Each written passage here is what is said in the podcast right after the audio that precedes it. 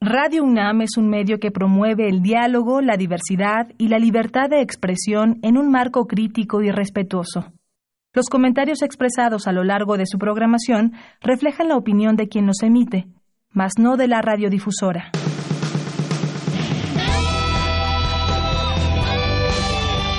Prisma RU. Relatamos al mundo.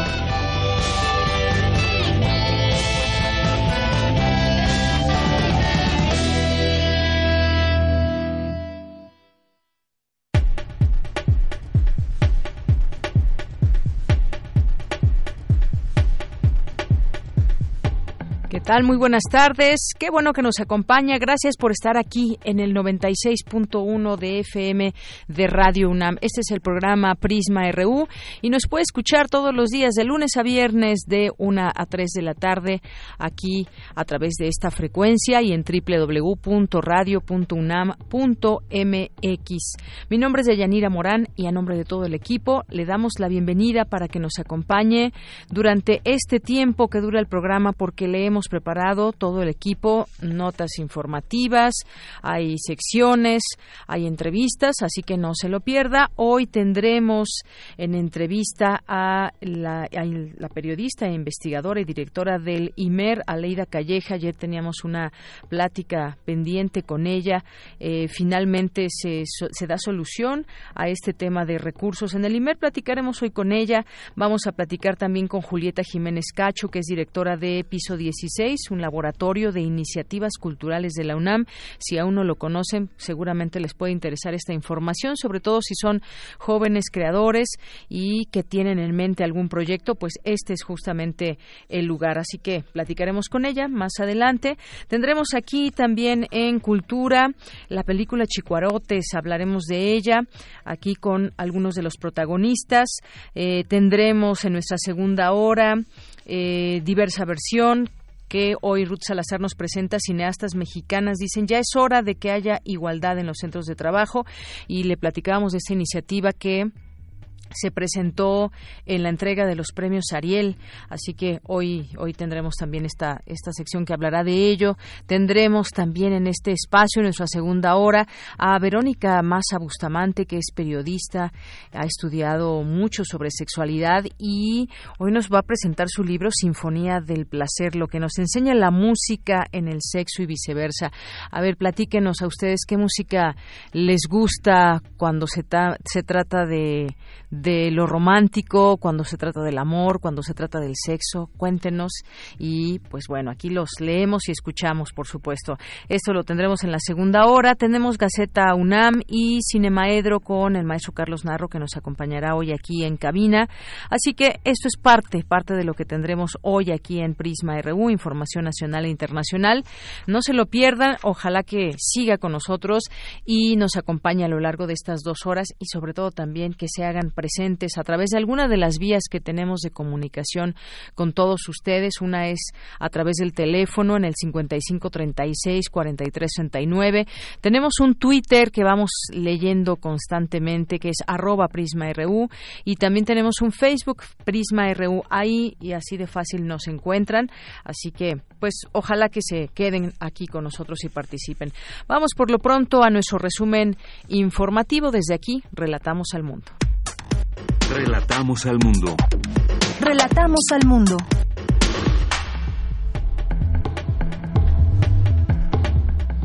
En resumen, este jueves 27 de junio, en los temas universitarios que le presentaremos el día de hoy, las islas de Ciudad Universitaria serán uno de los escenarios de la fiesta Cantares. Mi compañera Cristina Godínez nos tendrá a detalle toda esta información.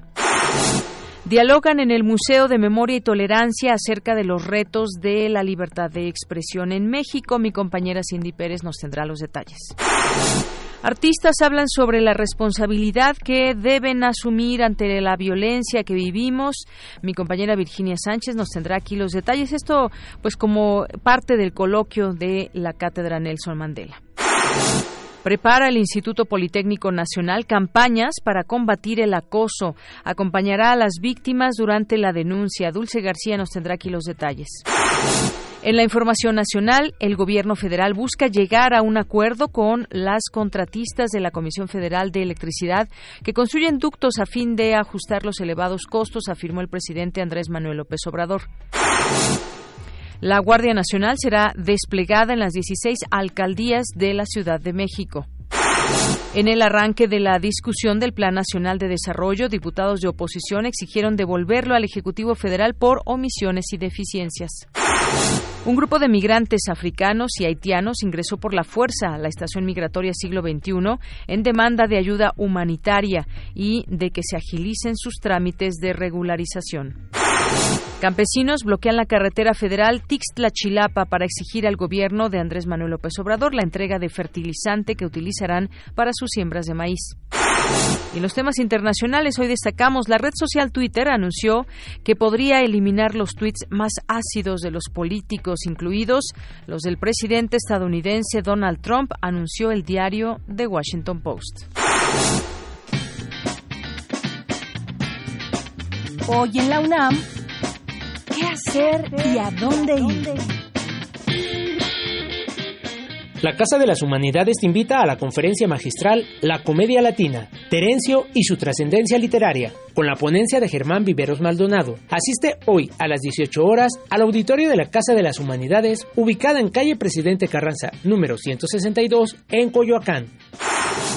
Como parte del ciclo Colores y Folclores, la Sala Julián Carrillo de Radio UNAM presenta el concierto de la banda Tres Tristes Tangos, quienes fusionan diversos géneros como neofolk y jazz. No te pierdas este concierto y asiste hoy a las 20 horas a nuestras instalaciones Adolfo Prieto 133, Colonia del Valle. La entrada es libre y el cupo limitado.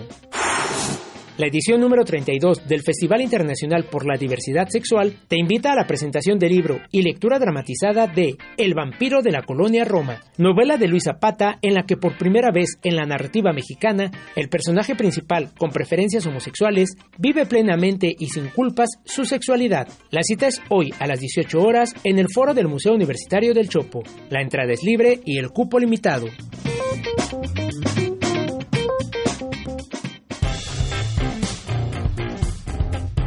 Campus RU.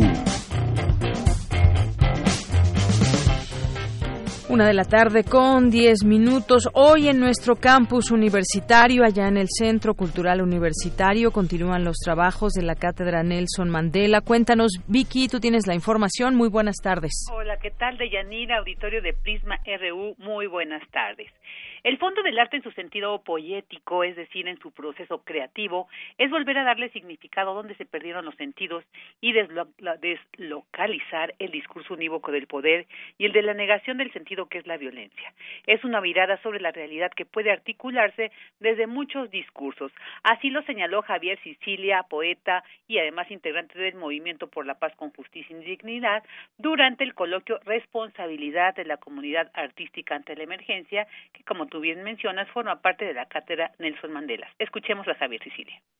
Este tipo de cosas y la crisis civilizatoria, la crisis del sentido, deberían llevarnos a todos los artistas a replantearnos nuestra función en una larga discusión del papel y de lo que es la poiesis en el sentido de la profundidad de lo que transmite el arte en resignificaciones o devoluciones del sentido para poder entendernos y poder ser realmente constructores en un mundo que perdió los significados. Por su parte, Luz María Sánchez Cardón, artista plástica, habló sobre su trabajo expuesto que ha ido conformando a partir de una exploración que ha realizado desde el 2014 para abordar la violencia en México, en el México contemporáneo y cómo se sobrevive a ella, pues sobre todo la población civil.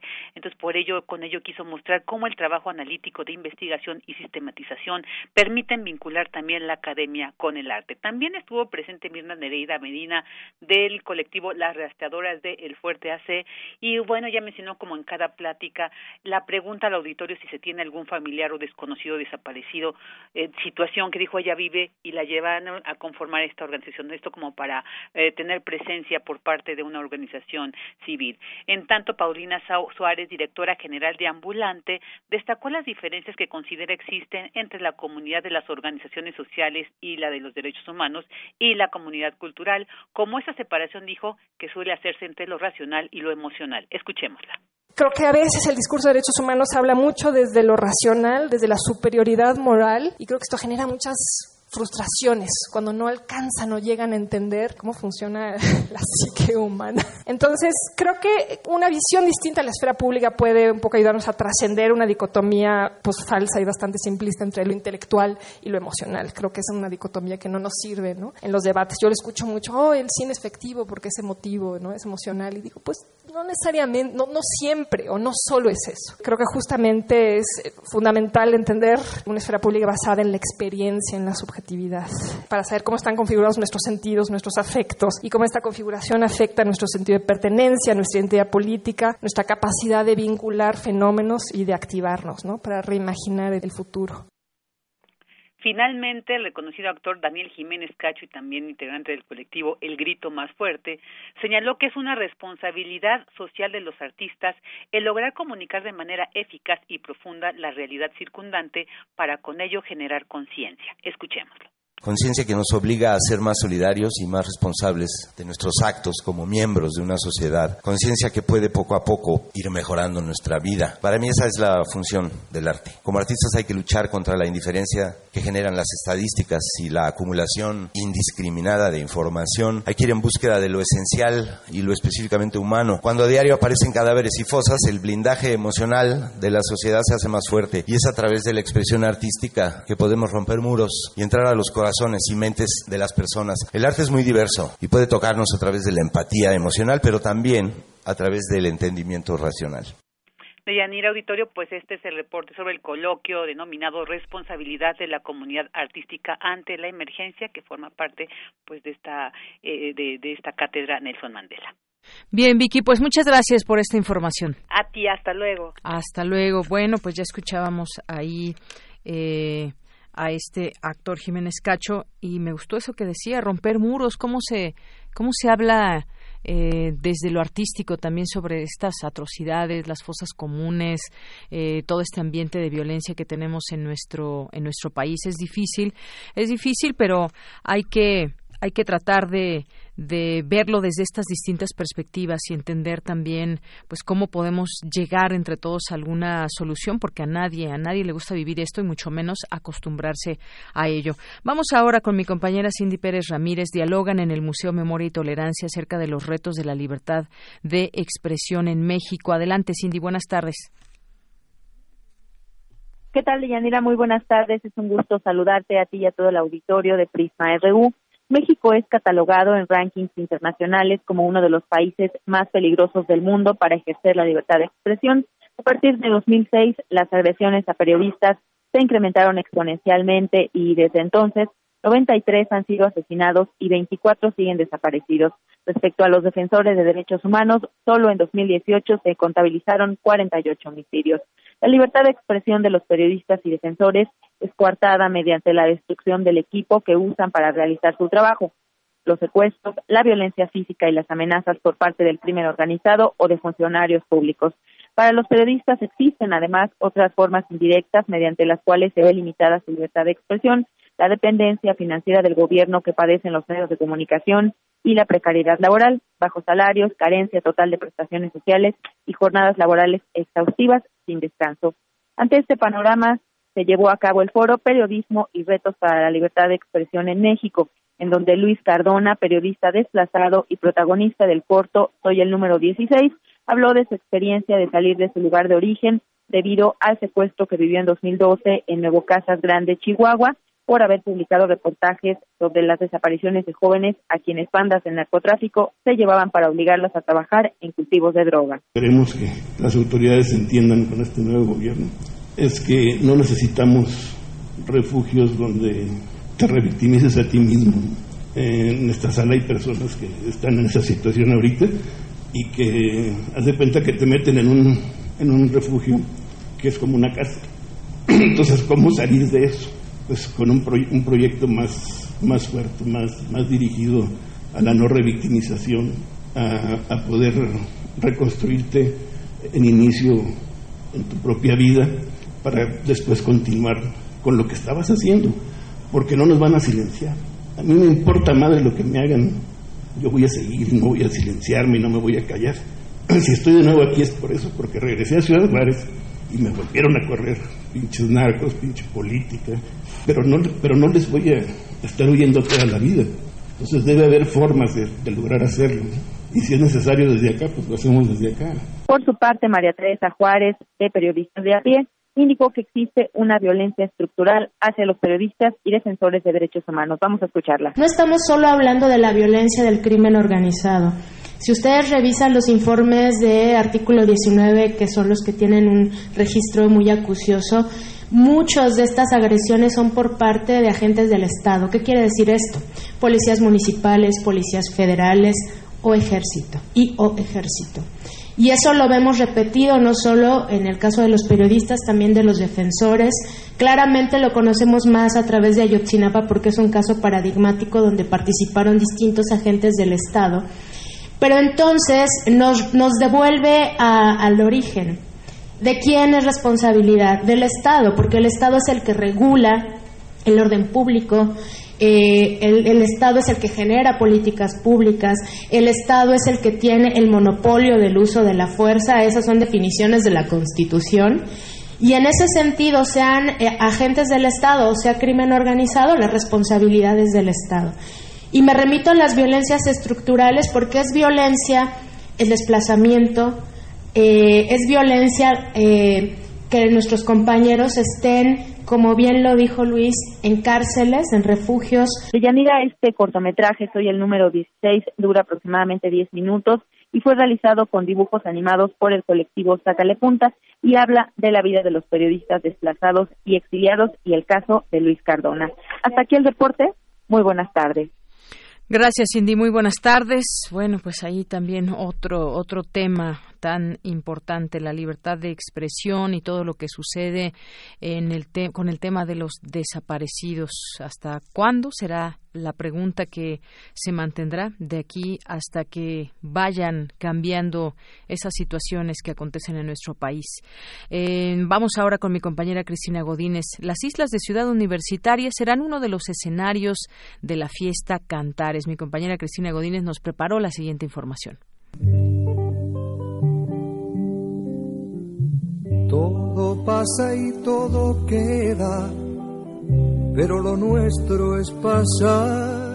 Cantares es la fiesta de la trova y la canción urbana, en donde participarán más de 50 artistas nacionales e internacionales en cuatro conciertos y un programa especial en el Metro de la Ciudad de México. Alfonso Suárez del Real, secretario de Cultura de la ciudad, recordó que hace 50 años escucharon en la Facultad de Química a Joan Manuel Serrat. Este programa de lo que hemos denominado el Gran Festival Cantares, el gran homenaje a la trova y a la música nuestra. Curiosamente, este año se cumplen 50 años de aquel histórico concierto en donde muchos de nosotros conocimos a Serrat en la Facultad de Química, en donde escuchamos por vez primera a Antonio Machado, a ese poeta del exilio, interpretando sus poemas con música y uno de esos eh, eh, cantos fue precisamente Cantares. En el concierto del sábado 27 de julio, a partir de las 12 horas, en las islas de Ciudad Universitaria estarán Caetano Veloso, Leticia Servín, Oscar Chávez, Fernando Delgadillo e Inti Ilimani. Es Jorge Volpi, coordinador de difusión cultural de la UNAM. Ciudad Universitaria, Patrimonio Cultural de la Humanidad, y muy particularmente el espacio que conocemos como las islas, la vasta explanada que está entre las facultades, se convierta en el espacio de este gran concierto dentro del Festival Cantares, en el que habrá figuras eh, emblemáticas de la trova y de la canción latinoamericana, entre otros Inti Limani, Caetano Veloso, y desde luego Oscar Chávez, que es una figura imprescindible desde la universidad. Oscar Chávez dijo que para él es un privilegio cantar en la UNAM. Pues para mí, comentaba con don Jorge Volpi, que para mí es un privilegio, siempre será un privilegio cantar en los espacios de la universidad, de la UNAM, porque ahí empecé, entre otras cosas, ahí empecé a, a cantar en las facultades de la universidad y del Politécnico. Entonces, para mí es un, repito, un privilegio y me da mucho gusto que me inviten a esto y gracias a, a la universidad, gracias a la Ciudad de México, este, y ahí nos vemos el sábado 27. Súbitamente y quebrarse, nunca perseguí la gloria. El 28 de julio habrá conciertos en el Teatro Ángela Peralta, el Jardín Hidalgo de Coyoacán y en el Museo de la Ciudad de México, además de 30 conciertos en el metro los días 26 y 27 de julio. Para Radio UNAM, Cristina Godínez. Cuando de nada nos sirve rezar, caminante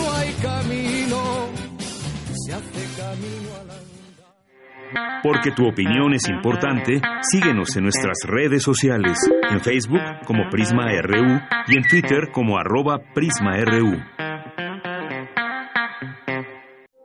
Queremos escuchar tu voz. Nuestro teléfono en cabina es 55 36 43 39. Bueno, pues continuamos, continuamos y ya está en la línea telefónica la maestra Beatriz Solís, defensora de las audiencias del Sistema Público de Radiodifusión del Estado mexicano. Maestra, bienvenida, muy buenas tardes. ¿Qué tal? ¿Cómo estás, Diana? Buenas tardes, buenas tardes a todas las radioescuchas. Pues muy bien, muchas gracias. Hoy se sabe que, pues ante las restricciones presupuestales anunciadas por el IMER, eh, que incluían el cierre de estaciones, despido de más de 200 colaboradores, la suspensión de 2.900 horas de contenido, a partir del próximo 1 de julio, la Secretaría de Educación Pública aportará 19.3 millones de pesos para garantizar su operación. Así lo dio a conocer ayer el presidente del Sistema Público Público de Radiodifusión, eh, Genaro Villamil. Eh, sin embargo, me gustaría platicar con usted, maestra, sobre la importancia de la radio pública y sobre todo, pues eh, hubo una audiencia, me parece, muy enterada y sobre todo preocupada ante la situación que se expresó el día de ayer. ¿Qué nos puede decir de todo esto, maestra?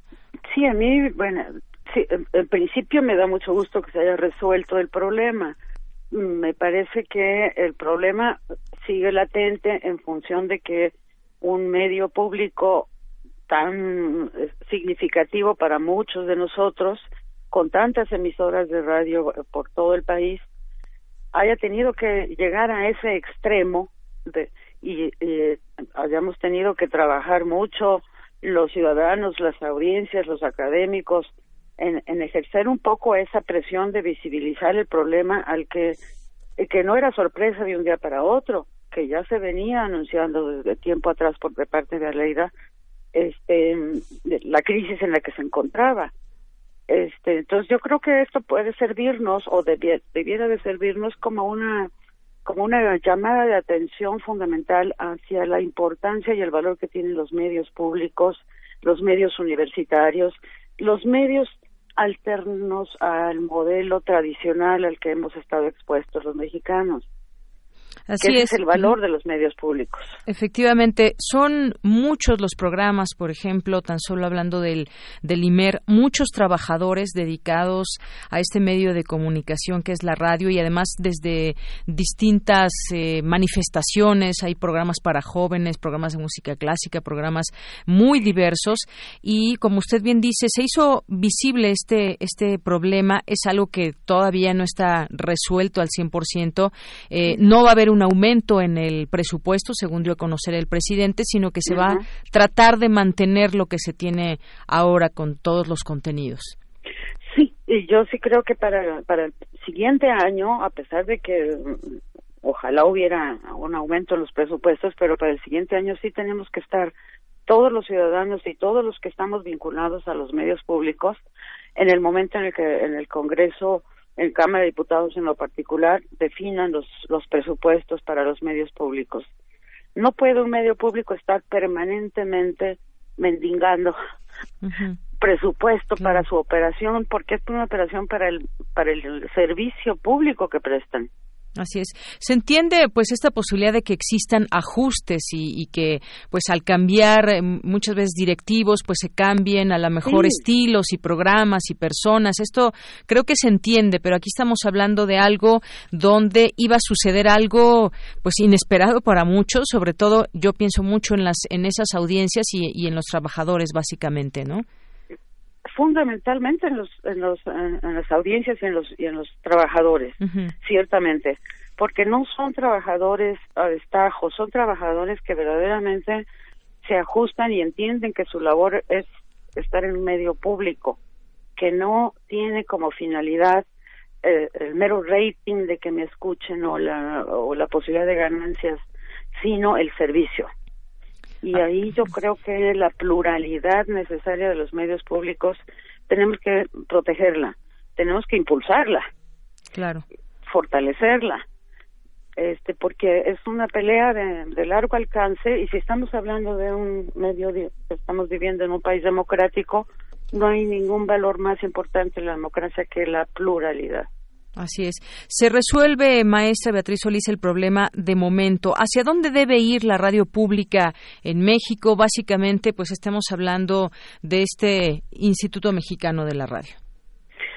Sí, bueno, de este Instituto Mexicano de la Radio y de muchísimos otros medios que afortunadamente este, están y sí que tienen que también afianzarse, prestar cada vez más un mejor servicio precisamente para que sus audiencias se comprometan con ellos y los principales defensores de los medios públicos sean las audiencias, que se comprometan, que se acerquen a, los ciudadanos, que atiendan eh, los intereses de los ciudadanos. Yo creo que es una tarea que sí, corresponde, por supuesto, a quienes están en los medios públicos, el, avanzar en afianzar su figura, en convertirse verdaderamente en un contrapeso necesario en un país este y, y generar una cultura radiofónica que la tenemos tiempo atrás.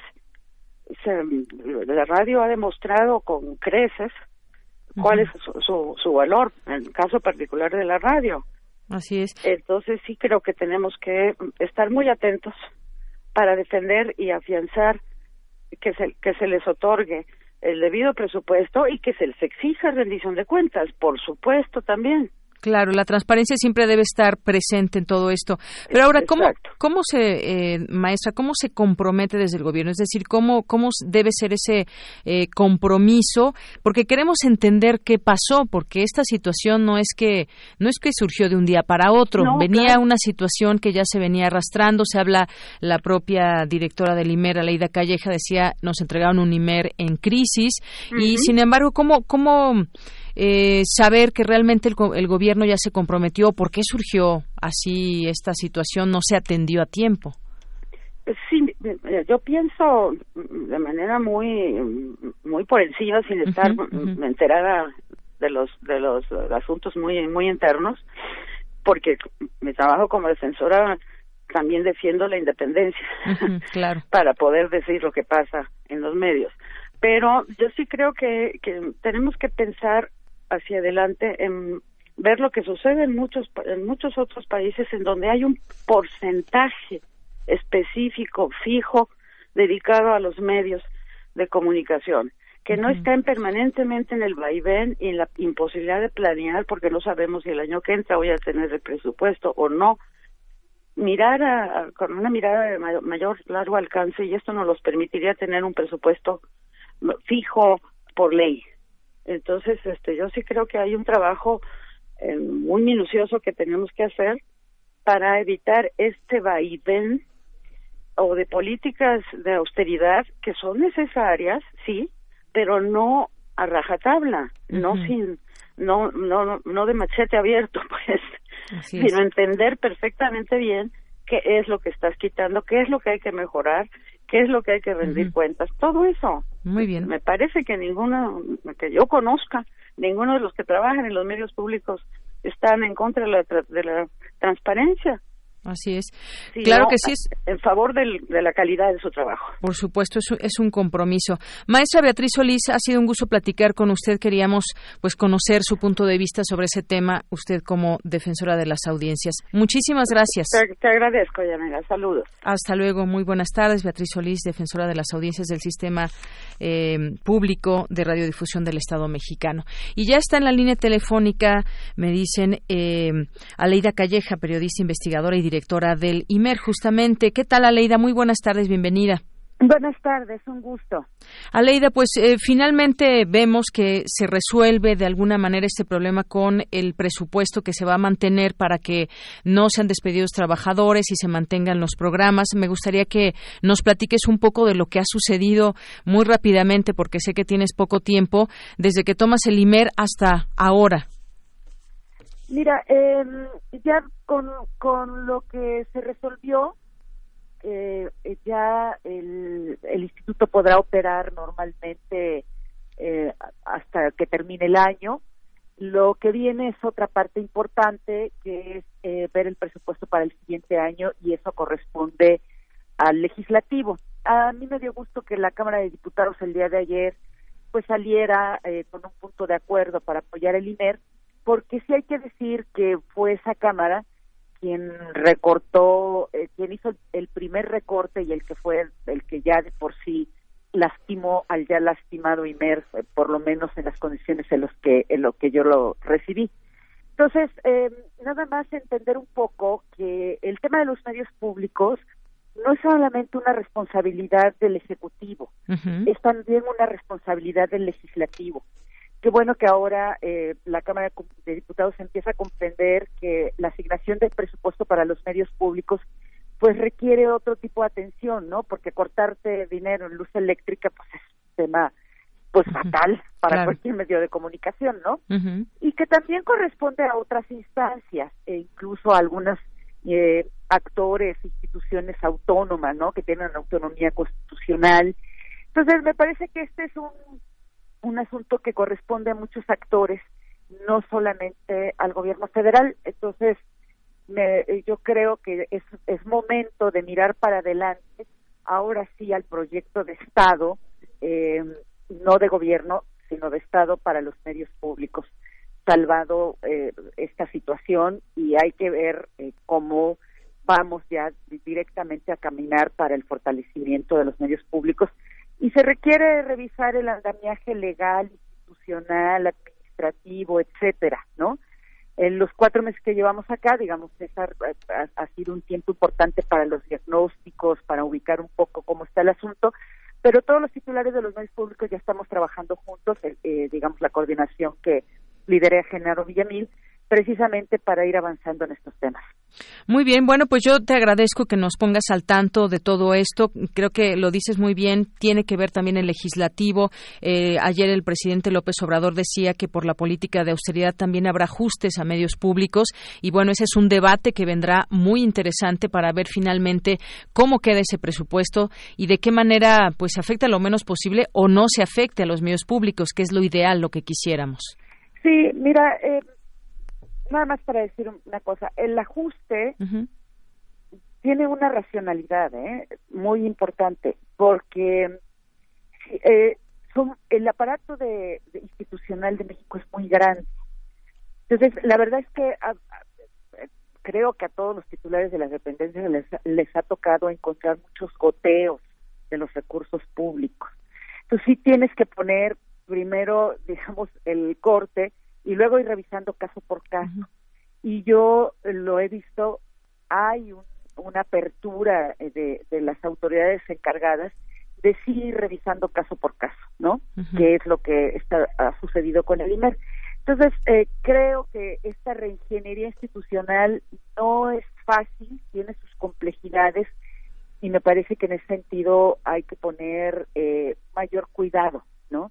En términos de las calificaciones porque he visto muchas calificaciones o más bien descalificaciones yo creo que hay que verlo en, la dimensión de la complejidad que tiene. Claro, como bien decía, es un proyecto de Estado en el que participan muchas, muchas personas y hay mucha diversidad dentro del mismo, pero sin duda es sumarse a un proyecto de Estado de cómo ve a esos medios públicos. Pues estaremos al tanto, Aleida Calleja. Muchas gracias por tomarnos esta llamada, porque sabemos que sigues trabajando intensamente en todo esto y pues gracias por estar con nosotros. Gracias, un abrazo. Igualmente, hasta luego.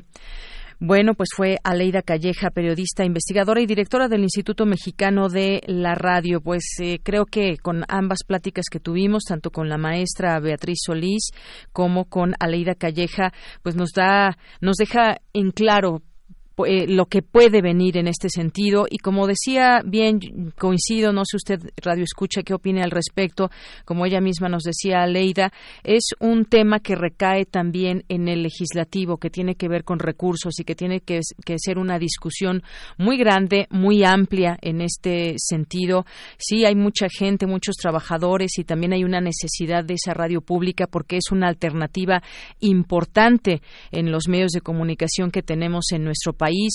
Aquí en la Ciudad de México, bueno, pues sabemos hay muchas estaciones de corte privado y que pues las voces de la radio pública nunca deben de faltar. Así que, pues bueno, tenemos estas dos eh, eh, análisis, estas dos informaciones que nos acaban de dar y por otra parte, pues también está el tema de las audiencias. ¿Qué se le dice a las audiencias ante estas personas que son radioescuchas y que han optado por escuchar estas eh, estas sintonías justamente de escuchar esas voces que nos dan la oportunidad también de ver una perspectiva desde un enfoque muchas veces diferente. Continuaremos en el tema y por lo pronto también continuamos aquí en Prisma RU.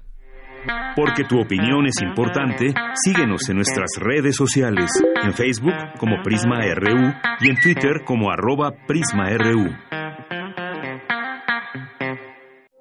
Queremos escuchar tu voz. Nuestro teléfono en cabina es 55 36 43 39. Continuamos, es la una de la tarde con 39 minutos y le doy la bienvenida a este espacio a Julieta Jiménez Cacho, que es directora de Piso 16, Laboratoria, Laboratorio de Iniciativas Culturales de la UNAM. ¿Qué tal, Julieta? Muy buenas tardes. Julieta. Buenas tardes. Ay, ya te escucho. Pues hablemos. Sí, ya te escucho. Bienvenida. Eh, pues muchas gracias, muchas gracias por ayudarnos a, difundir las actividades de piso 16 y en estos tiempos de cambio, pues yo creo que eh, es un espacio en donde reflexionamos sobre muchas cosas, así que eh, muchas gracias. Claro, muchas cosas positivas, alegres, creativas sobre todo. Hablemos de esta iniciativa ya en algún momento y en este espacio hemos tenido oportunidad de hablar de Piso 16, de estas iniciativas culturales. He tenido la oportunidad también de conocer el maravilloso espacio que tienen ahí en eh, Tlatelolco y todo lo que hacen. Así que hoy, pues bueno, se abre otra posibilidad para más personas porque ha sido un éxito este laboratorio de iniciativas culturales. Cuéntanos. Pues sí, mira, ya estamos con la tercera convocatoria. Este es un programa de la Coordinación de Difusión Cultural que empezó en mayo del año pasado. Eh, trabajamos primero seis meses con un grupo de seis proyectos y ahora estamos a la mitad del de, eh, acompañamiento de nueve proyectos y, ya lanzamos la convocatoria para trabajar el año que viene con hasta diez proyectos. Eh, bueno, pues esto es un programa que está dirigido a jóvenes de 20 a 35 años, es para artistas de todas las disciplinas artísticas, eh, gestores culturales y comunicólogos. Y de lo que se trata es de dar un acompañamiento para buscar que desarrollen su vida profesional a largo plazo y que sea económicamente sostenible. Eh, nosotros en esta convocatoria estamos planteando la pregunta ¿cómo vivir del arte y la cultura? Y de lo que se trata en, el, en este acompañamiento es de buscar respuestas a, a este tema, ¿no? Eh, para que cada uno de los participantes se haga la pregunta y pueda irse respondiendo qué es lo que realmente quiere hacer, por qué lo quiere hacer y cómo lo puede lograr, ¿no? Eh, ese es básicamente el objetivo del programa. Así es. Eh, bueno, obviamente nos gustaría que también consulten esta convocatoria en su página, pero todo parte de una idea, de un proyecto que tenga en mente una, un joven o un grupo de jóvenes y que puedan eh, iniciar un proyecto que puede ser un proyecto temporal o un proyecto quizás para toda la vida. Eso es lo interesante, que de esas ideas que tienen muchos jóvenes puedan inscribirlo en esta en este laboratorio y se pueda dar seguimiento. Además es un, un espacio idóneo, es un laboratorio donde se investiga, se experimenta, se aprende en equipos colaborativos. Van a tener esa oportunidad los jóvenes de conocer otros proyectos, de conocer otros jóvenes y poder hacer esa, esa comunidad entre ellos. Efectivamente, y bueno, pues por explicar un poquito cómo es el programa de acompañamiento, porque sí creo que es algo muy particular y es único. Eh, cada, cada proyecto se le destina un mentor que lo acompaña durante todo el proceso y ese mentor lo elegimos específicamente para el proyecto en función del perfil, de la disciplina, del estado de avance, porque los proyectos, como bien decías, pueden ser de individuos o de colectivos, pero pueden tener avances muy distintos. Nuestro planteamiento es que aquí trabajen su plan de desarrollo a largo plazo y que efectivamente puedan avanzar en el desarrollo de un proyecto, porque pues claro, siempre hay que empezar, empezar por algo, ¿no? Y además de, contar con el mentor, eh, lo que planteamos es una serie de talleres que van desde el analizar la idea para redefinirla, reconstruirla, eh, trabajar sobre el entorno cultural, trabajar sobre temas de finanzas, sobre temas legales, sobre la competencia, sobre cuál es el, el valor realmente de cada uno de los de los proyectos que se que se plantean, eh, cómo elaborar las, las, carpetas de presentación, cómo presentarse al público, eh, cómo desarrollar planes de difusión, eh, en fin, todo lo que lo que compete a, a contar con ciertas herramientas para, para poder trabajar los temas culturales ¿no? y la gestión de un proyecto. Así es. Y aquí, por supuesto, les ayudan, quizás tengan esa idea y ese planteamiento de un eh, proyecto, pero les apoyan para materializar justamente esas ideas que tienen, esas iniciativas que vienen desde esta comunidad universitaria y que se desempeña en distintas eh, disciplinas artísticas. Y ahí, pues, pueden aprender, como, como bien decías, tienen un acompañamiento, es decir, les van a ayudar a, digamos, exponenciar esas ideas que tengan. Exactamente, y por eso pues, el planteamiento es que son talleres, ¿no? No son no son clases. Eh, porque aquí de lo que se trata es de que todos aprendamos juntos y entonces eh, los talleristas pues plantean preguntas y se van desarrollando y varios de los talleres pues son realmente prácticos no hay algunos que desde luego requieren como de teoría y sobre todo en los temas que tienen que ver con finanzas y las cuestiones fiscales en donde los artistas normalmente pues no no, tienen información al respecto, pero es muy interesante cómo van obteniendo eh, información y van dándose cuenta de los requerimientos, porque al hacer números es cuando realmente se puede ver qué tan factibles son las cosas o qué cosas se tienen que acomodar más bien para que sean factibles, ¿no? Para que se puedan desarrollar. Así es. Y bueno, como bien nos decías, ya esta es la tercera convocatoria. ¿Hay algunos, algún proyecto que nos puedas compartir, algunos eh, temas que quienes nos están escuchando puedan también eh, escuchar eh, de qué se tratan estos proyectos o cómo... ¿De los que ahorita tenemos? Sí, de los que ahorita pues. La verdad es que son bien variados. Ajá pero tenemos seis proyectos que son de artes visuales, dos proyectos que son de danza y uno es de teatro. Por empezar con el de teatro, pues son dos chicos muy jóvenes que lo que plantean es eh, buscar ayudar a sus pares en, eh, para, contar con, con, un espacio y con una plataforma que les permita tener ensayos, eh, poder tener sesiones de discusión eh, relacionadas con el teatro. Otro de los proyectos es una, eh, eh, ellos sí ya se acaban de constituir en una empresa y es una, es una pareja también que lo que hacen ellos es producción de obra de artistas, de de terceros. Ellos también son artistas y también producen su propia obra, pero eh, ayudan a otros artistas a producirla, a montarla eh, y a transportarla incluso, ¿no? Hacen, hacen los transportes y el embalaje.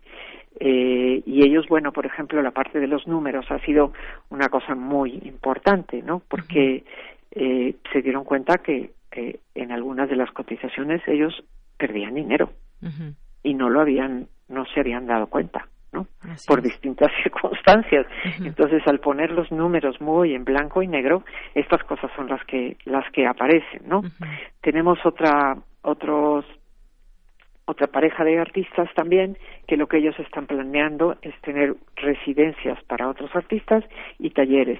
Y esto lo quieren hacer en, en, el espacio de la Quiñonera que es un espacio ya muy conocido por por muchos que desde los años 90 este ha funcionado. Y bueno ahora ellos están haciendo un planteamiento de tener residencias y talleres eh, allí.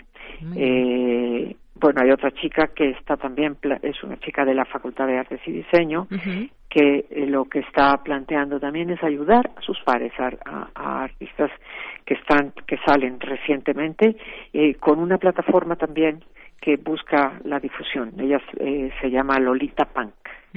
eh, a la vez de esto, los, los artistas van teniendo sus actividades, ¿eh?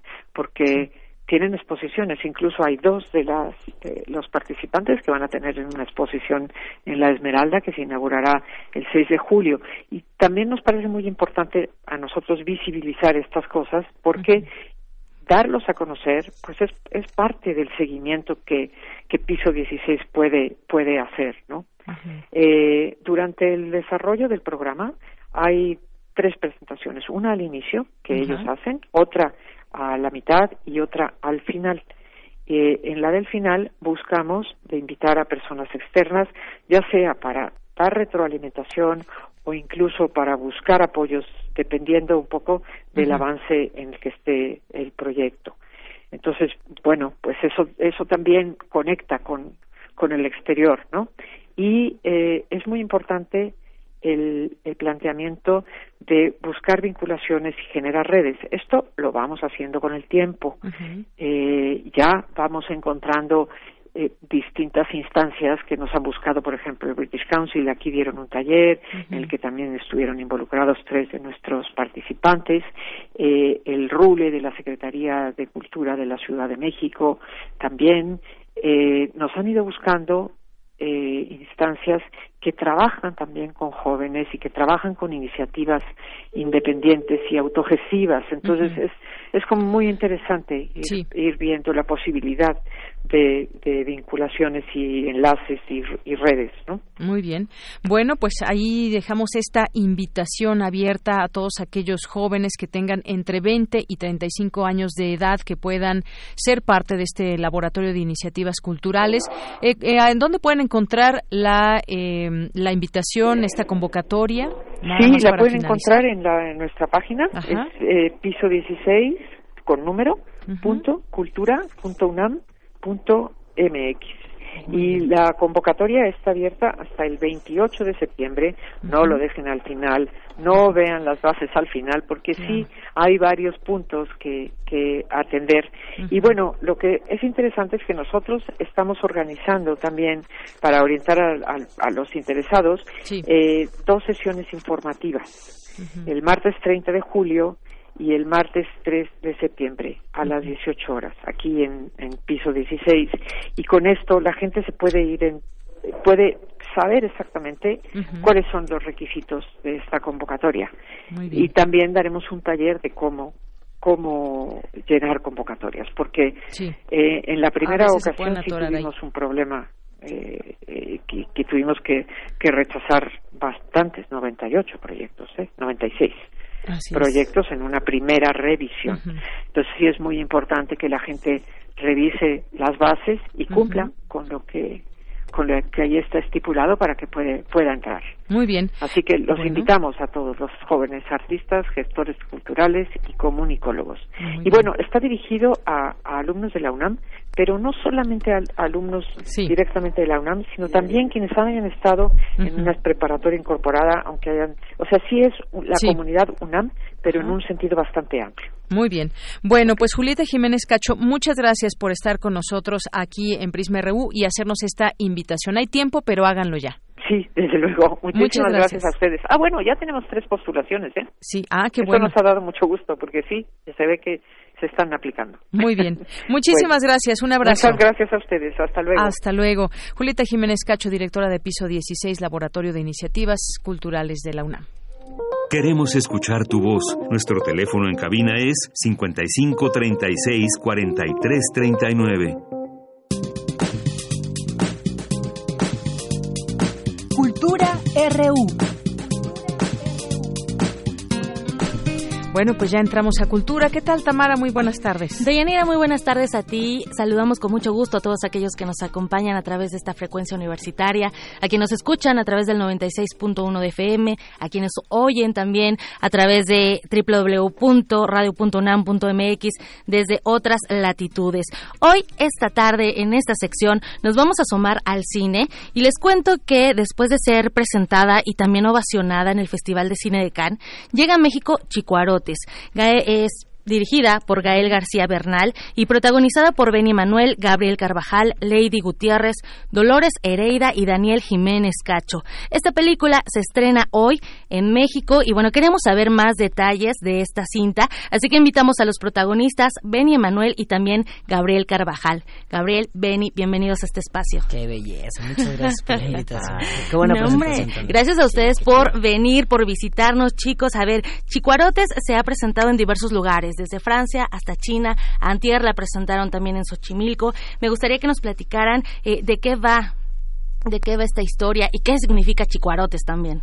Chicuarotes es una historia de búsqueda y de superación humana vista a través de los ojos y las decisiones incorrectas que toman estos jóvenes que se llaman Cagalera y Moloteco. Estos jóvenes tienen una eh, necesidad desesperada de salir del lugar en donde viven eh, porque están desesperanzados. Ya creen que la salida literal es irse. Entonces, para irse de este lugar harán lo que sea. No importa que tengan que aplicar la violencia, no importa que tengan que aplicar la falta de empatía, no importa que tengan que delinquir, lo cual convierte en la historia en un espiral, en un ciclo sin fin y me parece un gran espejo social. Chicuarotes es el gentilicio que se le da a las personas que viven en San Gregorio Atlapulco, el pueblo que está en el corazón de Xochimilco, uno de los pueblos que está en el corazón de Xochimilco, que es donde se desarrolla la historia de los chicuarotes. Una historia fuerte, una historia que te contrapone con, con muchos puntos, ¿no? Hay violencia en diferentes aristas, hay violencia doméstica, económica, eh, social incluso también, ¿no? Mencionas eh, muy bien, Benny, eh, es, eh, hace ratito te decía, ¿no? Ves el tráiler oficial y te incita a ver más, porque lo que vemos son dos payasitos que se suben a, pues, a presentarse para ganar dinero, ¿no? Que muchas de las personas de la Ciudad de México, bueno, eso, a- a- así obtienen alguna ganancia. Ustedes, eh, bueno, Benny haces a Cagalera y Gabriel a Moloteco. Co- co- eh, hablando de Xochimilco, eh, pues eh, es un, un microcosmos, por decirlo así, es un pueblo dentro de la Ciudad de México. Eh, eh, leía por ahí que también Chicuarotes, eh, bueno, tiene varias teorías, ¿no? Que también es un poco de, mm, eh, significa, eh, que bueno, que es el nombre de un chile Sí, endémico, de ahí, un chile bravo. Y Es creo, picante, así es. Y me gustaría que nos platicaran un poco de, de estos dos personajes. ¿Cómo es Moloteco, Gabriel? Híjole, Moloteco es un, un poquito más tranquilo que Cagalera, él es Ujú. más sencillo, más humilde, es como más, más natural, ¿no? Es un payasito que pues se le gana la vida como que trabajando humildemente, tranquilo en su, en su rollo, pero al contrario de Cagalera es como que yo tomo las malas decisiones y tú me sigues. Entonces Moloteco como no tiene a nadie más, solamente pues hace las cosas, vamos, que dice Cagalera, va como que en el barco siguiendo al capitán. Excelente. y bueno, hablando de, de Cagalera, que es un personaje pues necio, ¿no? A- aguerrido también. Benny, eh, hace apenas fueron las fue la ceremonia número 61 de la premiación del Ariel. Y bueno ahí fuiste galardonado como en la categoría de acá lo tengo para que no se me vaya la categoría de revelación actoral por otra película que bueno hemos visto un crecimiento actoral eh, empezaste a los siete años te decía hace rato que te conocí en la secu por mi sobrina Vania de repente te vemos en un filme de Carlos Carrera que es con la que fuiste galardonado. ¿Qué significa para ti este premio? Y bueno, ir para ambos va la pregunta, ir de la mano eh, de Gael García. Este, para mí representa como la culminación de un eh, proceso larguísimo por el que pasó de la infancia. De la infancia fue filmada hace 11 años. Yo la hice a los 10 años y en el rodaje cumplí 11. Entonces, siempre me emocionó el hecho de estar en una película que contara una historia tan importante y poderosa acerca de la violencia intrafamiliar. Es una peli que está basada en una novela de Mario eh, Suárez. Eh, el guion lo adapta Silvia Pasternak y me parecía muy interesante contarla, a pesar de que tenía pocos años y así. Pero siempre tuvo problemas para ver la luz la película en cuanto a distribución, en cuanto a exposición. Entonces me parece muy chido que en estos Arieles hayan volteado a verla, por así decirlo. Qué bueno que haya visto la luz en ese sentido para que también sirva a que la gente eh, la vea la gente que no pudo ver de la infancia y para mí pues, es un honor, es la gente que creo más admiras profundamente si estás como en, en, este rollo eh, y es increíble que ellos te premien, es, es una manera, es un apapacho al alma, es que la, que la gente más importante, por así decirlo, te diga está padre tu trabajo y es gratificante. y, y, hablando de la gente y de esta gratificación que te puede dar el público, ¿cómo les ha ido con la proyección en otros países? ¿El público cómo ha tomado? ¿Han visto cómo es que reaccionan eh, las personas al ver chicuarotes? Híjole, pues en Shanghai, que fue mi primer viaje en avión, así como... Es que además son muy jóvenes ustedes. ¿Cuántos años tienen? 22. Yo, yo 19 años. Benny 22 y tú 19. Ok, muy bien. Entonces fue como que no no sabía yo cómo lo iban a esperar en otro país. Yo estoy ansioso por ver cómo lo esperan aquí en México. ¿Y en Shanghái? Y en Shanghái fue como que tenía yo los pelos de puntitas, pero de verdad que sí les gustan los chistes y se reían mucho con los chistes. Entonces creo que fue muy muy esperado y muy muy muy, divertido. Oye Gabriel, ¿y para ti cómo fue la experiencia de trabajar? Es tu primera película, ¿verdad? Sí. Y, esta experiencia, o sea, vas súper acompañado además de un gran elenco, de un director y además eh, el guionista también que tengo entendido. Ah, ¿tú también eres de ahí? De, de Tulyehualco. Ok. Entonces, pues como que congeniamos muy bien en eso de la amistad. ¿Y para ti, Benny? Ir de la mano de Gael García? Ah, este, Gael, pues nada, es que se dice de Gael, todos somos fans de Gael, eh, como actor es un tipo impresionante, impresionante, de verdad yo soy fan, fan, fan de Gael. Entonces, cuando supe que él iba a dirigir la película, le eché muchos kilos a la escena, la preparé muy meticulosamente para quedarme porque de verdad, de verdad tenía muchas ganas de volver a trabajar con Gael. Me había dirigido en un proyecto de hace un rato que se llama Revolución, que es una película que, conforma, que es conformada por 10 cortometrajes de 10 directores mexicanos. Yo trabajé en su cortometraje que se llama Lucio. Okay. solo fueron tres días en Guadalajara, muy poquito tiempo. Corto tiempo. Entonces yo dije, ojalá me vuelva a tocar eh, trabajar con Gael, ¿no? Y, y pues me llega la oportunidad, me dije, esto es para mí, eh, ¿sabes? Ahora está en mis manos tomarlo.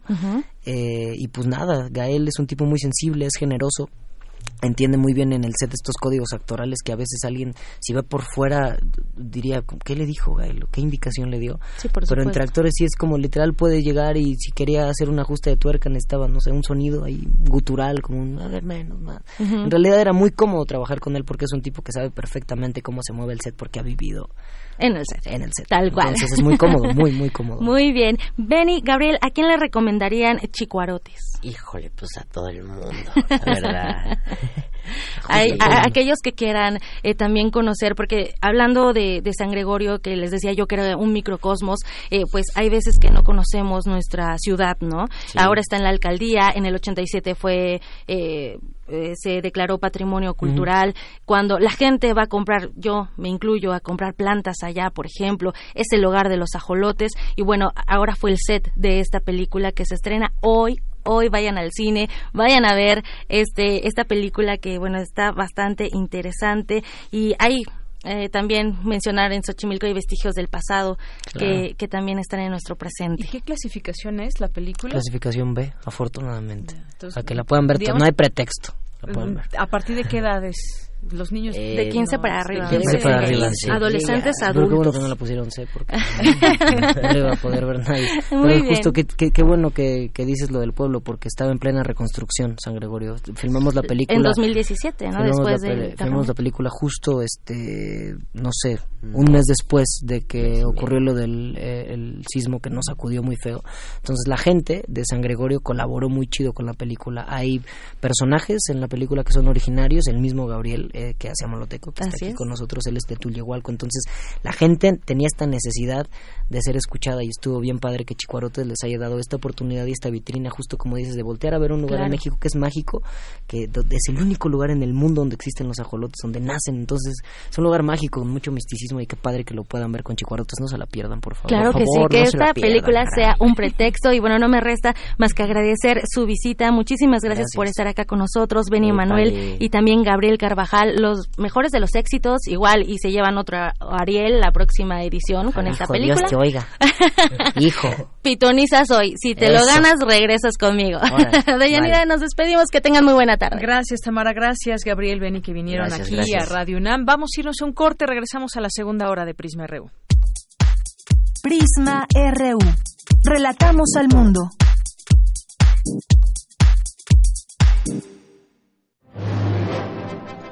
Imagina cuántos intérpretes han dejado el alma frente a estos reflectores. ¿Cuántas veces recorrieron las páginas de sus más de 9.000 partituras?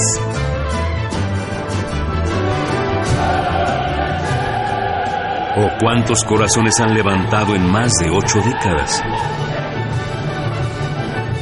Eso es experiencia sonora. Orquesta Filarmónica de la UNAM, domingos a las 12 del día por el 96.1 de FM.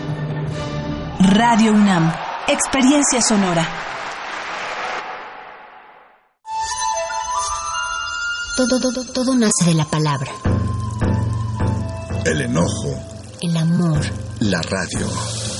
el hambre. Si lo puedes decir, Lo puedes crear.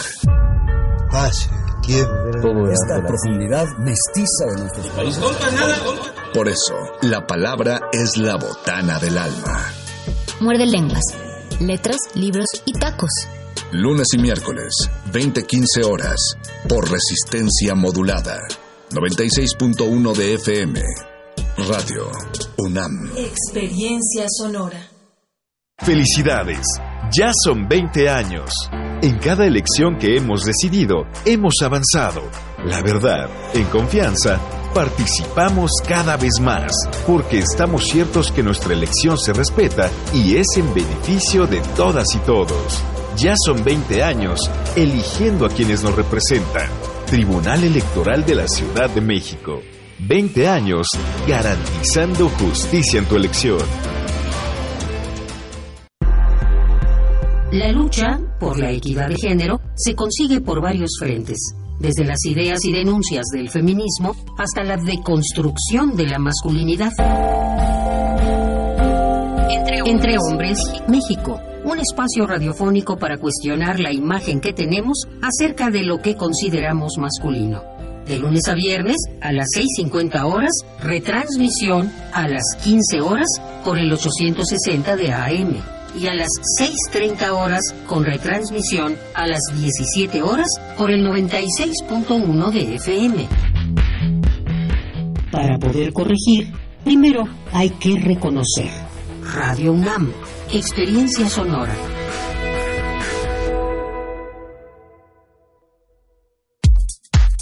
Prisma RU. Relatamos al mundo.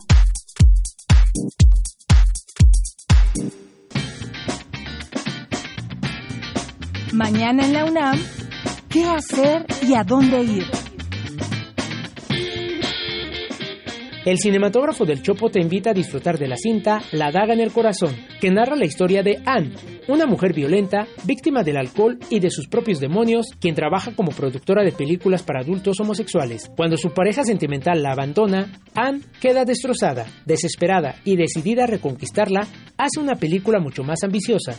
Sin embargo, un asesino misterioso enmascarado merodea en su entorno y altera su vida. Descubre qué sucede y asiste a la función mañana 28 de junio a las 19 horas en el Cinematógrafo del Chopo. La entrada general es de 40 pesos. Recuerda que aún puedes visitar la exposición Arte Acción en México, Registros y Residuos, que se presenta en el Museo Universitario Arte Contemporáneo, ubicado en el corazón del Centro Cultural Universitario. La entrada general es de 40 pesos con descuento especial a estudiantes, profesores y comunidad UNAM. No te puedes perder la función de fin de temporada del taller coreográfico de la UNAM, que se llevará a cabo mañana 28 de junio en el Teatro Carlos Lazo de la Facultad de Arquitectura en punto de las 12.30 horas. La entrada es libre y el cupo limitado. Para Prisma RU, Daniel Olivares.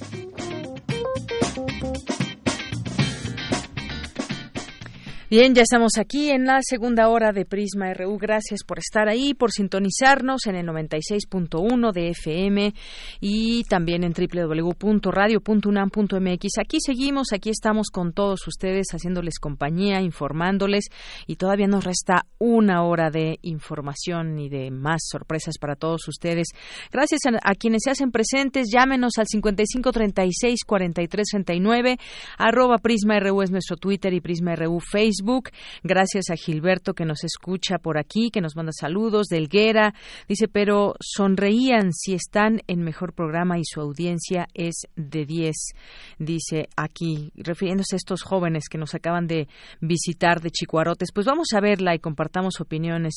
Eh, desde aquí, pues siempre una admiración a, a Gael García, que pues aunque solamente va a la tele, pero bueno, lo queremos mucho y ojalá que algún día esté por aquí y vamos a ver su película y todos estos, este reparto y estos actores de Chicuarotes. José Luis León también, muchos saludos. Love, Turner MX, también nos escribe por aquí Fa-Story. Celsin Mikisli dice, qué bien ese pasillo a medianoche luce muy distinto. Bueno, muchas gracias, Celsin, por aquí. El pasillo este donde grabamos el, el video, el pequeño avance de la información, pues ese pasillo es mi favorito, déjame decirte, de aquí de, de Radio UNAM. Alejandro Ríos también por aquí presente. El Zarco y, y Quetecuani dice se va a poner bien no mejor no decimos la palabra, de estos eventos que les presentamos para próximamente ahí en, en, las islas de Ciudad Universitaria. Se va a poner bien, voy a cambiar su adjetivo, se va a poner muy bueno ese día en Ciudad Universitaria. Ya sabemos que no irá a Iquetecuani, pero bueno, de que estará bueno, estará bueno. Eh, también por aquí eh, Carlos Oropa Álvarez, Itzel Guerrero, eh, Chavagol, Magdalena González también siempre aquí presente a través de esta frecuencia. Luis Mejía también por aquí nos escribe. Carrie de eh, Verónica Massa, que en un momento ya estará aquí con nosotros en Prisma RU para presentarnos su libro, Sinfonía del Placer. También está muy bueno este libro, ¿eh? no, no, se pierdan esta entrevista. Mayra Elizondo, que nos dice que estará atenta a esa entrevista. Le manda un abrazo a Pablo Extinto, que es otro de nuestros radioescuchas, que están ahí presentes. Muchas gracias. Y a todas las personas que se vayan sumando, aquí estamos. Nos dice Mayra Elizondo también, yo mando saludos y me congratulo porque al menos este gobierno escucha. La radio pública es estratégica para un país y mando mi cariño a Primer Movimiento, a Prisma, Radio UNAM. Siempre que nos necesiten, aquí estaremos atentamente. Radio Escucha apasionada. Pues muchas gracias, Mayra Elizondo, por tu hermoso mensaje. Eh, Ángel Cruz también aquí presente, se hace presente en las redes sociales. Y gracias a todos los que se vayan sumando aquí a Prisma RU. Continuamos en la información en la información nos vamos ahora con Dulce García. Prepara el Instituto Politécnico Nacional campañas para combatir el acoso. Adelante, Dulce. Deyanira, muy buenas tardes. A ti al auditorio de Prisma RU. El Instituto Politécnico Nacional hizo un pronunciamiento en contra de cualquier tipo de violencia que pueda afectar física, emocional, sexual, académica y laboralmente a su comunidad. Para combatirla, desarrollará políticas de cero tolerancia, según destacó el director general del IPN, el doctor Mario Alberto Rodríguez Casas, durante una reunión de trabajo con escuelas de educación superior organizada por la Comisión de Igualdad de Género de la Cámara de Diputados. Tras haya un solo caso de violencia o de acoso en el Politécnico, no nos vamos a sentir satisfechos ni nos vamos ni vamos a bajar la guardia. Nuestro reto es eso, combatirlo con cero tolerancia. El director del Politécnico aseguró que la denuncia es la mejor arma contra este tipo de conductas. Tan pronto como el estudiante, el profesor o el, o el administrativo hace una denuncia o, o, o una voz de auxilio, tiene una respuesta de minutos, no importa que esté o no dentro de las instalaciones del Politécnico. De Yanira Auditorio de Prisma RU, para el próximo ciclo escolar, el Poli pondrá en operación en sus campus dos campañas, Tu voz cuenta y Mujer es poder, a través de las cuales el IPN acompañará a las víctimas en los procesos de denuncia penal ante el Ministerio Público. Este es el reporte. Muy buenas tardes. Gracias, Dulce. Muy buenas tardes.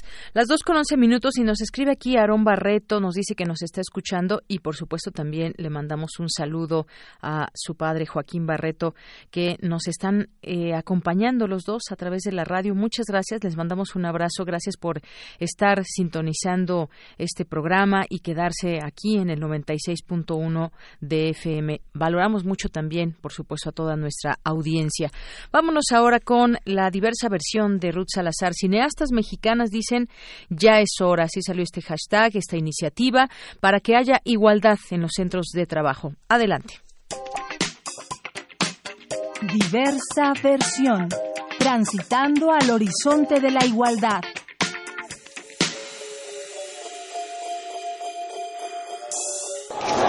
Ha sucedido en otros países desde hace varios años y ha tardado en ocurrir en Latinoamérica. Ya podemos decirlo, hace algunos meses hubo un estallido que era inminente y como mujeres de la industria abrimos una conversación. ¡Ya es hora!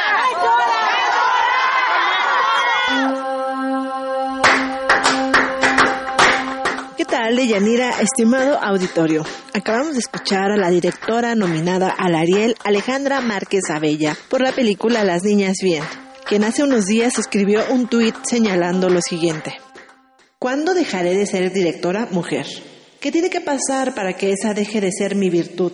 Entiendo que es importante nombrarlo, porque somos menos todavía. ¿Me importa? Y si tenemos un privilegio, lo usaremos para abrir las puertas para todas, porque los privilegios de algunas no son sinónimo de igualdad para ninguna. Todas somos parte. Guionistas, fotógrafas, directoras de arte, sonidistas, editoras, vestuaristas, asistentes de producción y dirección. Maquillistas, actrices, directoras, productoras, críticas, estudiantes y promotoras, cada una de las mujeres en la industria. Nos hemos encontrado y ya no vamos a soltarnos. Tenemos muchas propuestas. ¡Hagamos esto juntas!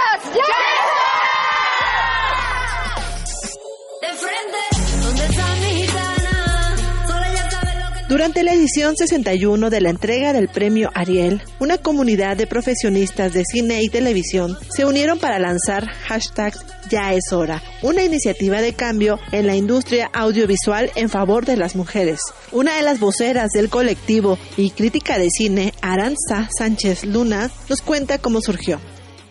Fue un proceso bastante eh, orgánico, bastante bello, en donde un grupo de mujeres que no nos conocíamos, que sabíamos que trabajábamos en la industria, nos ubicábamos por nombre, pues un día una llamó a otra y dijo, oye, está pasando esto, todo a través de del estallido Me Too, de Me Too Cine Mexicano, como que a todas nos movió muchas cosas. Decidimos que al menos al inicio platicar de cómo nos sentíamos, eh, creo que para todas fue un momento crucial. Y pues a partir de esta comunidad y de esta unión entre mujeres, buscamos tres ejes principales, buscar espacios libres de violencia, paridad laboral y encontrar o tratar de promover más narrativas con perspectiva de género.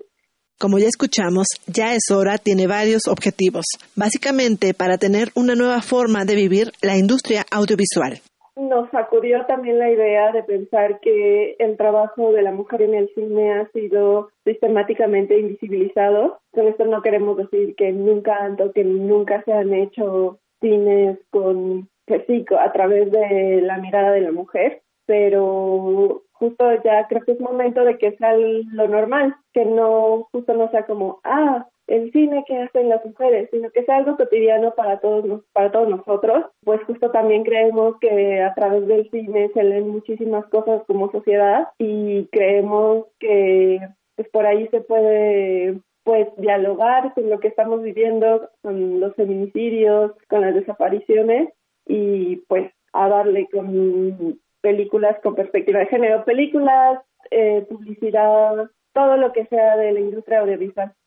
Lo natural es aliarse ante las distintas situaciones que puedan poner en peligro la dignidad de la mujer, sin miedo a ser afectadas, rechazadas, tachadas, descalificadas, despedidas por defenderse una misma o a otras. La verdad es que hemos tenido una respuesta increíble, se han acercado muchísimas mujeres y lo que queremos hacer es, además de hacer el registro nacional en el directorio de mujeres para generar procesos de trabajo seguros, pues queremos retroalimentación, queremos que todas nos conozcamos, porque hay mujeres que en la entrega del Ariel se unieron de inmediato al escuchar la propuesta. La verdad es que la presentación en el Ariel se trabajó contrarreloj, con muchas cosas encima y por eso no se extendió antes la invitación. Lo que queremos, lo que sigue es conocernos, saber quiénes estamos y empezar a encontrar más puntos de diálogo.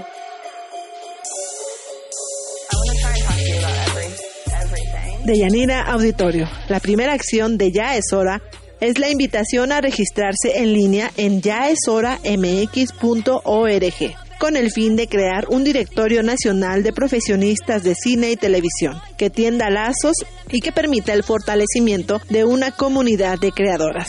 Yo soy Ruth Salazar, esto es todo por hoy, nos escuchamos la próxima semana. Buenas tardes.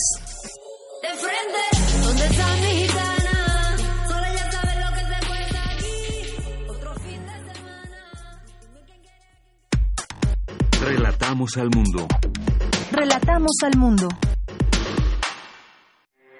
Porque tu opinión es importante, síguenos en nuestras redes sociales, en Facebook como Prisma RU y en Twitter como arroba PrismaRU. Internacional RU. Se llevó a cabo en Miami el primer debate con 10 de los 20 aspirantes a la presidencia de Estados Unidos. La economía, el cambio climático y la crisis migratoria fueron los principales temas entre los representantes de formación demócrata. Habla la senadora Elizabeth Warren, considerada una de las ganadoras. ¿A quién le funciona esta economía? Bien, sobre todo para las compañías farmacéuticas. No está bien para las personas que están tratando de llevar su receta médica. Muy bien para las personas que quieren invertir en prisiones privadas, pero no para los afroamericanos y los latinos, a los cuales las familias están separadas y han destruido, destruido sus vidas y sus comunidades destrozadas también.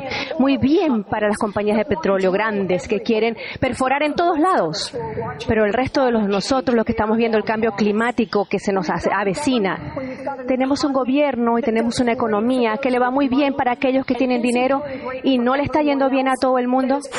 El gobierno venezolano asegura haber frustrado un intento de golpe de Estado militar en el que estaba supuestamente involucrada la oposición junto con los gobiernos de Estados Unidos, Colombia y Chile. Habla el presidente Nicolás Maduro. Esa es la vía política que ustedes quieren enarbolar para llegar al poder político.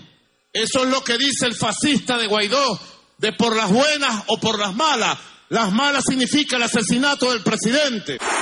Por su parte, el líder de la Asamblea Nacional de Venezuela y principal opositor, Juan Guaidó, negó las acusaciones imputadas y denunció a su vez que parte de su equipo sufrió un intento de secuestro por parte de un grupo armado en la autopista Francisco Fajardo en Caracas. Ya ustedes, la prensa nacional, perdió la cuenta de cuántas veces eh, ha habido reiteradas acusaciones de lo mismo. Por el llamado que, hemos hecho y que seguimos haciendo, como lo hicimos ayer, en el Parlamento Nacional es la familia militar, es la Fuerza Armada que se ponga del lado de la Constitución. En la frontera de México y Guatemala se aplicarán pruebas de ADN a niños migrantes y adultos acompañantes para verificar la pertenencia a la misma familia. El objetivo es evitar que los niños sean utilizados para cruzar más fácilmente la frontera. Habla el secretario de Seguridad Nacional estadounidense Kevin McAleenan. Este año hemos identificado casi 5.000 casos de fraude en nuestra frontera y estamos muy preocupados porque la cifra de adultos que traen niños que no son suyos con la esperanza de quedarse en Estados Unidos podría ser muy superior. El presidente de Túnez, Beji Caid Essebsi, de 93 años, fue trasladado de urgencias en estado crítico al hospital después de sufrir una crisis de salud. El presidente de Brasil, Jair Bolsonaro, exigió un severo castigo al militar brasileño detenido en España con un paquete de cocaína de 39 kilogramos y subrayó que su gobierno no tolerará esa falta de respeto. Con audios de Euronews, las breves internacionales con Natalia Pascual. Relatamos al mundo. Relatamos al mundo. Bien, continuamos y ahora que estaba escuchando las notas internacionales, también, eh, pues si a veces nos quejamos de calor aquí en la Ciudad de México, bueno, pues en Francia ya declararon por primera vez alerta roja por la ola de calor. Los servicios meteorológicos de Francia anunciaron hoy la activación de una alerta roja por calor en cuatro departamentos del sureste por primera vez en el país, donde esperan llegar hasta los 45 grados. La alerta roja en los departamentos de Gard, eh, Van y Boucher de Duron es consecuencia de unas temperaturas que podrían superar el tope histórico en el país, los 44.1 grados centígrados, que se registraron en, las distintas localidades en esa misma zona en agosto de 2003. Así que está que arde algunas partes de Francia. Eh, por si quieren pasar un verano caluroso, pues bueno, ahí puede ser una, una buena opción. Bien, en otros temas, aquí en la Ciudad de México, le leo rápidamente esta información desde el domingo habrá elementos de la Guardia Nacional en Iztapalapa, Tláhuac y Gustavo Amadero, eh, dice el secretario de Seguridad Alfonso Durazo, el secretario de Seguridad y Protección Ciudadana. Se trata de las alcaldías de Iztapalapa, Gustavo Amadero y Tláhuac, donde serán enviados 450 guardias por cada demarcación territorial para combatir los índices delictivos. Bueno, pues le iremos informando ahí de esta presencia de la Guardia Nacional. Por lo pronto, pues ya son las 2.22, continuamos. Porque tu opinión es importante, síguenos en nuestras redes sociales, en Facebook como Prisma RU y en Twitter como arroba PrismaRU.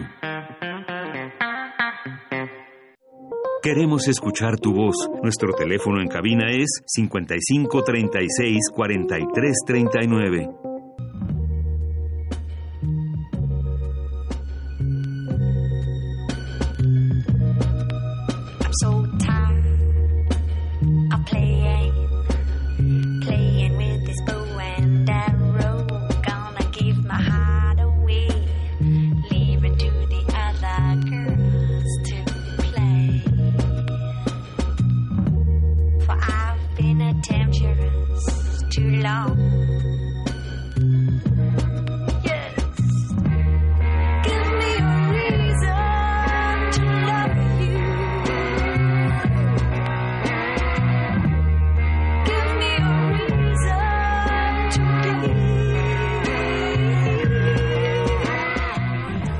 Bueno, pues yo al principio les preguntaba qué canciones, qué grupos les gustaban para los menesteres románticos y del amor y de la sexualidad y no nos han respondido, ¿eh? Bueno, ahí está pendiente.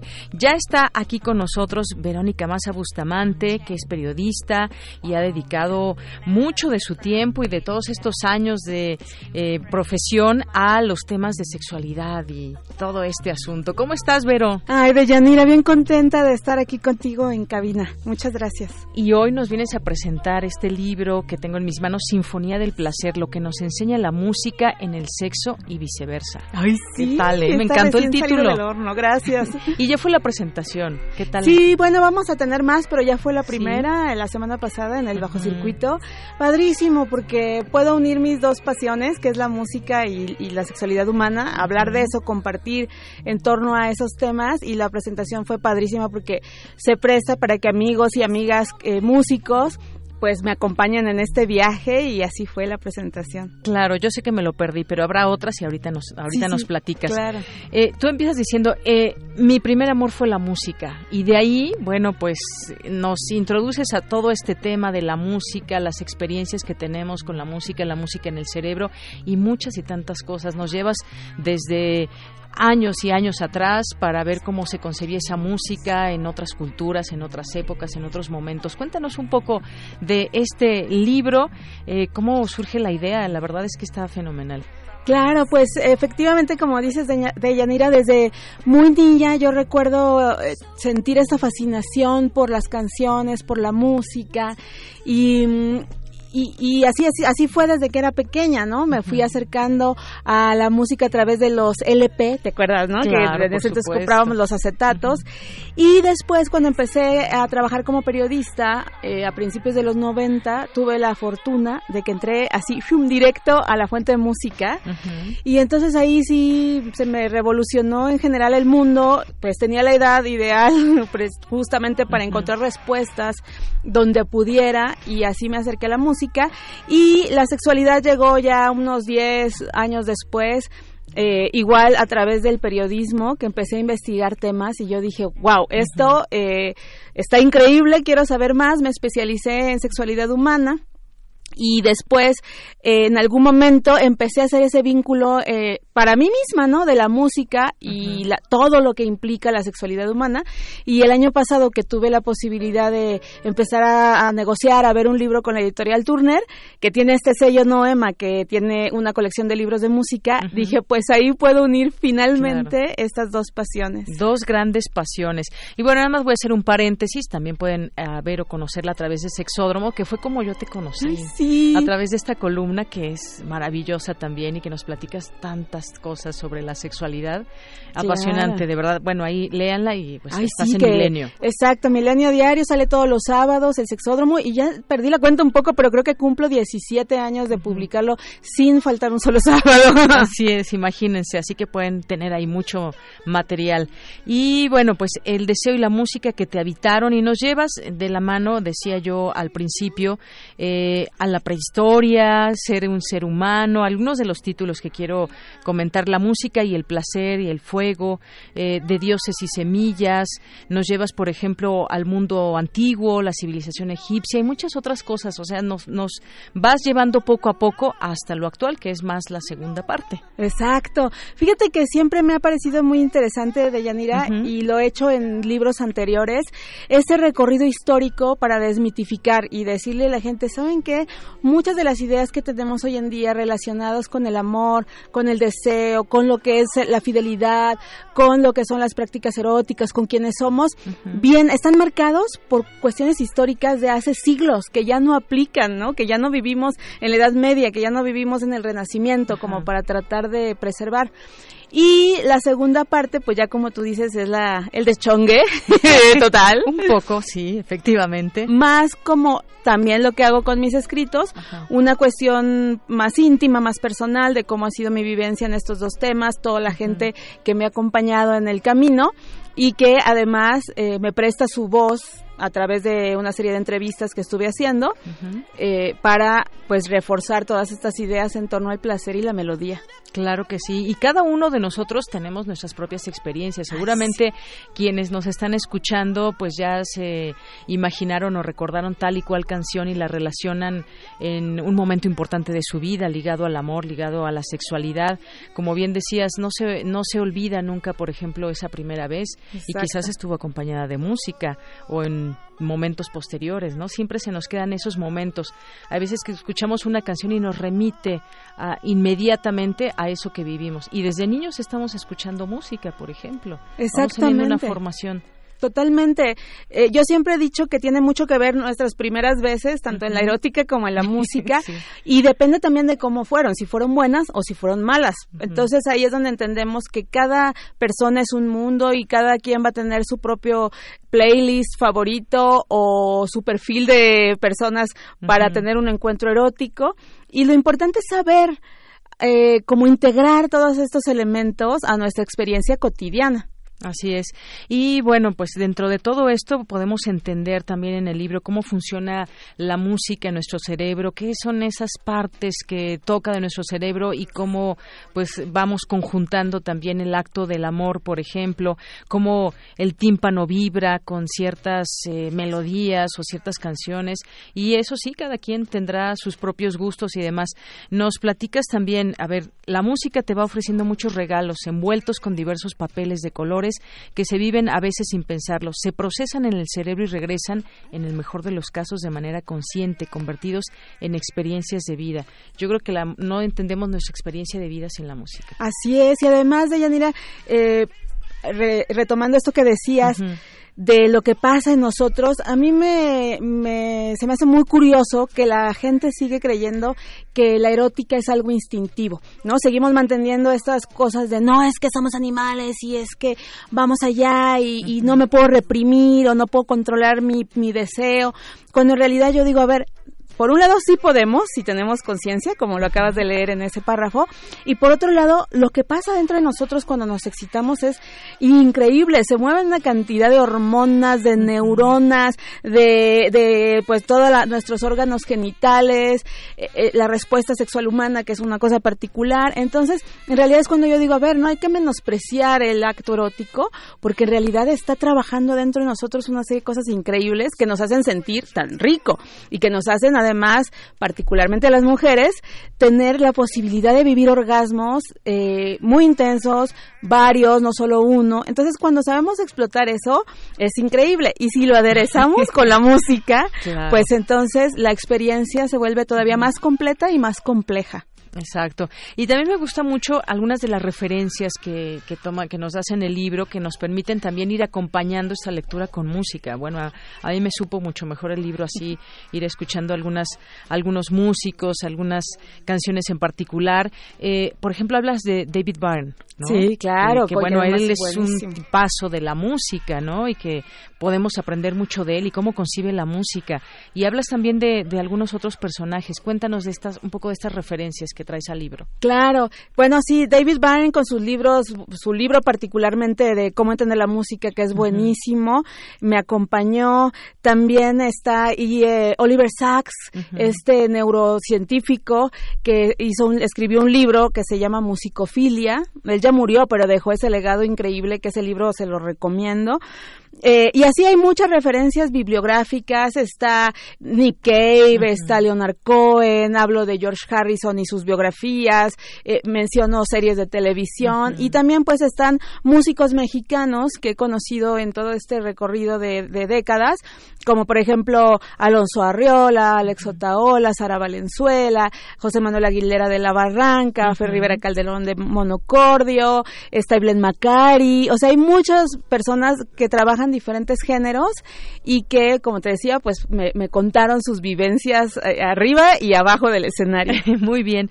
Y además también, eh, Vero, hay una parte que yo creo que también se puede ir a esto, a una plática más grande, a un debate, la construcción del placer más allá del orgasmo final. ¿Cómo construyes para llegar hasta ese lugar? Y bueno, esto es súper importante porque todo el proceso que se puede pasar hasta llegar ahí y después ya nos vas platicando, por ejemplo, del budismo, por ejemplo, eh, incluso tocas, aquí mencionas el Kama Sutra. Exacto. todo esto también viene en el libro. Sí, fíjate que, como bien decías al principio de nuestra charla, pues parte de mi trabajo es como compartir ese proceso de vida y esas vivencias y entonces alguien me decía que este libro de Sinfonía del Placer era como como abrir mi cerebro, ¿no? O sea, como todo mi, yo y lo que llevaba por dentro. Y es ese recorrido que justamente me ha llevado también a parajes relacionados con el budismo y el hinduismo y que me enseñó otra manera de percibir la música y el placer. Y entonces eh, está claro que si bien el orgasmo es como un destino, lo importante es todo el recorrido para llegar a ese orgasmo y además saber que que ningún orgasmo es igual, que siempre vamos a tener diferentes. Es como viajar cada vez que tenemos un encuentro erótico con nosotros mismos, ojo, porque no Sí. necesitamos siempre de alguien más, aunque con alguien más es más es sabroso, pero Eh, entonces es llegar a, a estos destinos y si tenemos cada vez más herramientas para ir integrando nuestra experiencia, como en mi caso pasó con los estudios del budismo y de saber quién soy yo y qué hago aquí y meditar y todo esto, pues entonces cada vez pum pum se va haciendo la vivencia más padre y se los juro, de verdad, yo soy prueba fehaciente de ello, que llega un punto en el, en el que me asombro yo misma de la posibilidad de placer que podemos tener los seres humanos en nuestro interior, de sentir placer. Así es. Y la música y el porno es otro de los capítulos. Y por aquí también haces algunas entrevistas. Traes, me, me gusta esta explicación también de este psicólogo y pedagogo Antonio Galindo. El sexo es aquello que queremos que sea y no solo, y no son los genitales, sino la mente y el corazón los que rigen nuestra sexualidad. Qué maravilloso también. Claro. Todo esto, entenderlo, ¿no? Entenderlo. Es que esa es como mi labor desde hace años de Yanira, de hacer esa educación sexual, de decir, sí te voy a acercar a la academia porque es importante, por supuesto, es la base de la sexología, pero vamos a hacerlo de otra manera para que la gente entienda justo que la- el placer, la erótica y la sexualidad son mucho más que solo los genitales. Así es. Bueno, pues ahorita voy a ver en el, en- a través de Twitter si ya nos han llegado algunas de las canciones que les inspiran para esos actos. Tú ponías algunas, por ejemplo. Cuéntanos de esos, de esos tus gustos musicales para ese, para ese momento tan importante, Vero. Fíjate que, bueno, también lo que he aprendido a lo largo de los años es que si cada, cada encuentro pongo o escucho algo diferente es mejor porque puedo ir viendo. Incluso de pronto yo sí soy como de, no, espérate, espérate, pausita porque esto como que no, no se está llevando por buen camino y cambio rápido Se está el, perdiendo esa magia, el playlist. otra Sí, o sea, como que eso no está nada Sí, que ver, sí. ¿no?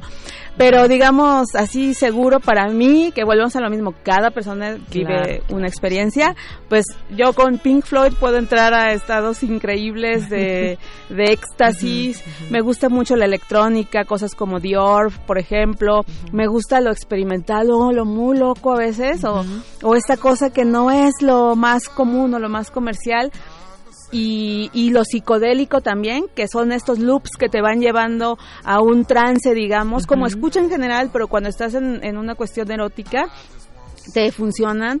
Eh, soy súper fan de la cumbia colombiana de los setentas y peruana, por ejemplo, que es muy psicodélica y que en otro momento habría dicho, ¿cómo no? Sí, resulta ¿cómo que que me va metiendo en sí, ese ¿cómo beat no? sabroso. Se puede. Y me gustan mucho Ennio Morricone para Ujú. algo más amoroso. Aquí platicas una bonita experiencia refiriéndote a Ennio Morricone. ¿no? Sí, Y a un claro. concierto y Que era como el regalo de mi marido, ¿no? Exacto. Acercarme a, a Ennio Morricone. Así es. Oye, también nos platicas, por ejemplo, de Osho, este polémico líder espiritual, pero platícanos un poco cómo lo enfocas aquí en el, en el libro. Claro, cuando empecé con mis estudios relacionados a- al budismo a través del mindfulness, que fue lo primero, conocí a Osho, ¿no? Tenía ahí algún libro de esos que te mandan las editoriales Sí. y dije, bueno, Sí, yo también tengo por ahí. Sí, ¿no? Eh, de pronto Sí. salió una colección y te mandaban a cada rato libros de Osho. Y entonces yo empecé a leerlo sin saber gran cosa de él, de, de su figura, y me topé con que tenía el libro del sexo, así se llama, el libro del sexo de Osho. Y cuando lo empecé a leer, te lo juro que hasta lloré, porque decía, es que aquí está lo que yo digo, que lo más cercano a la trascendencia espiritual es el orgasmo porque te lleva a un nivel de éxtasis que te- al que te lleva también la meditación, por ejemplo.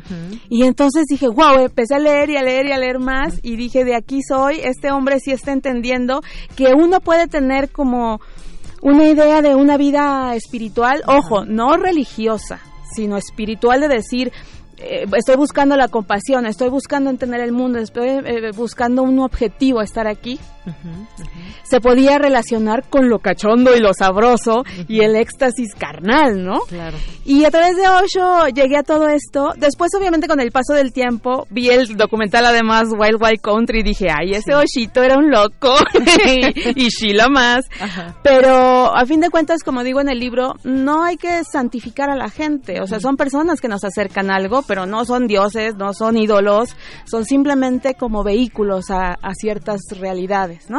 Y ahí ya después de Osho ya me fui brincando a otras prácticas relacionadas con, con la India, hasta que llegué a la Advaita, que es como una práctica más radical de preguntarte realmente quién eres, qué haces, de qué va el mundo, y pues ahí ya se juntó todo en una explosión increíble. Exacto. Y yo creo que también, pues bueno, el tiempo y pues conforme van pasando los años logramos también esa cierta madurez de cómo vemos las cosas, cómo sentimos, qué es lo que queremos, eh, cómo, cómo manifestamos esas eh, ganas del amor, por ejemplo. A mí me gusta mucho también, hablando de Osho, quisiera leer esta parte, me gustó mucho. Dice, cuando te aproximas a una situación orgásmica, se detienen los pensamientos, te transformas más en energía, en fluido, en pura palpitación. Y ese es el momento en que hay que estar alerta, pase lo que pase, la palpitación, el orgasmo cada vez más cercano, sabes que hay un punto sin retorno, simplemente observa. Ay, es lo máximo. ¿verdad? Fíjate que yo en, en ese punto eh, uso la metáfora de las puertas y literalmente veo como puertas. Entonces es cuando yo estoy sintiendo que se acerca el orgasmo y veo como esta es esta puerta, esta luz que se acerca, digo, ok, pero hay otra puerta atrás de esta puerta. Entonces cuando llego a ese punto del orgasmo es como, como dice Osho, a lo mejor se trata de observar y de decir, ahí está otra puerta y voy para ella. Y la abro otra vez y así es como se va, vas entendiendo lo que es el multiorgasmo, por ejemplo. Sí. De decir, no me voy a detener, sino voy a seguir porque esto es algo que, que ni está mal, sino que es, es, soy yo, en pocas palabras, es el infinito adentro de mí, ¿no? Y Así entonces es. eso me encanta porque, bueno, por un lado puede uno ponerse místico y decir el infinito está dentro de mí, pero cuando vives un multiorgasmo, pues es otra cosa. o sea, es una, nivel, una vivencia multinivel. Así es. Oye, por aquí eh, nos mandaron muchos tweets y dice, dice por aquí Aarón Barreto, dice muy agradable samba para ti de Santana para un poco de erotismo y buen sexo. Ay, ¿Qué tal, Santana, una vez escribí un texto que se llamaba La guitarra lúbrica de Santana y sí, claro, por supuesto. Por aquí nos dicen que música en francés, bueno, también. Sergi Gainsbourg, ¿no? Por ejemplo. Por ejemplo. Bueno, pues es parte de lo que podemos encontrar en este libro que me fascinó, seguramente ustedes también. Y yo sigo con las referencias, ¿eh? porque aquí me Sí, voy a llevar otras lecturas. Dice Cassandra Lurius en la Biblia del Sexo Sagrada, por ejemplo. También tomas esta. eh, este texto y bueno pues eh, la canción como espejo de la realidad. También me gustó mucho este capítulo. Cómo puede cada persona definir quién es su grupo solista favorito si parafraseando a Julio Cortázar podemos dar la vuelta al día en 80 mundos musicales.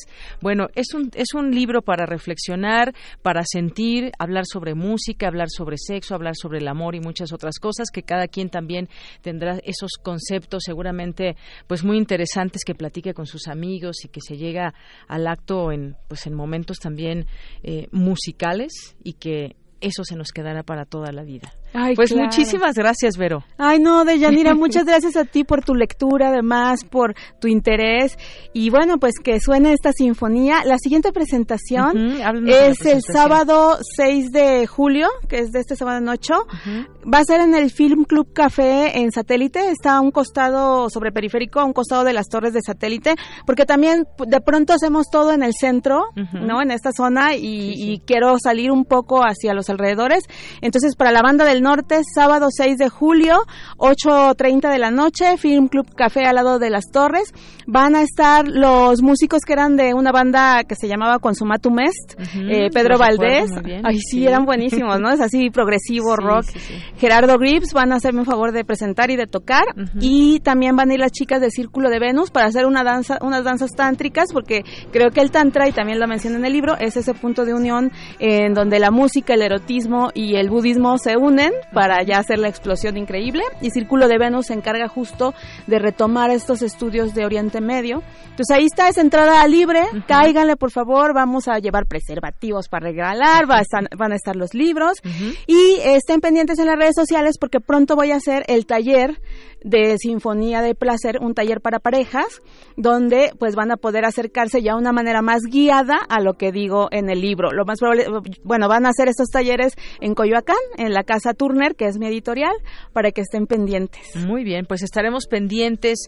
Vero, Verónica Massa Bustamante, sin, Sinfonía del Placer, lo que nos enseña la música en el sexo y viceversa. Muchas gracias por estar aquí. Ay, al contrario, muchas gracias, un gusto.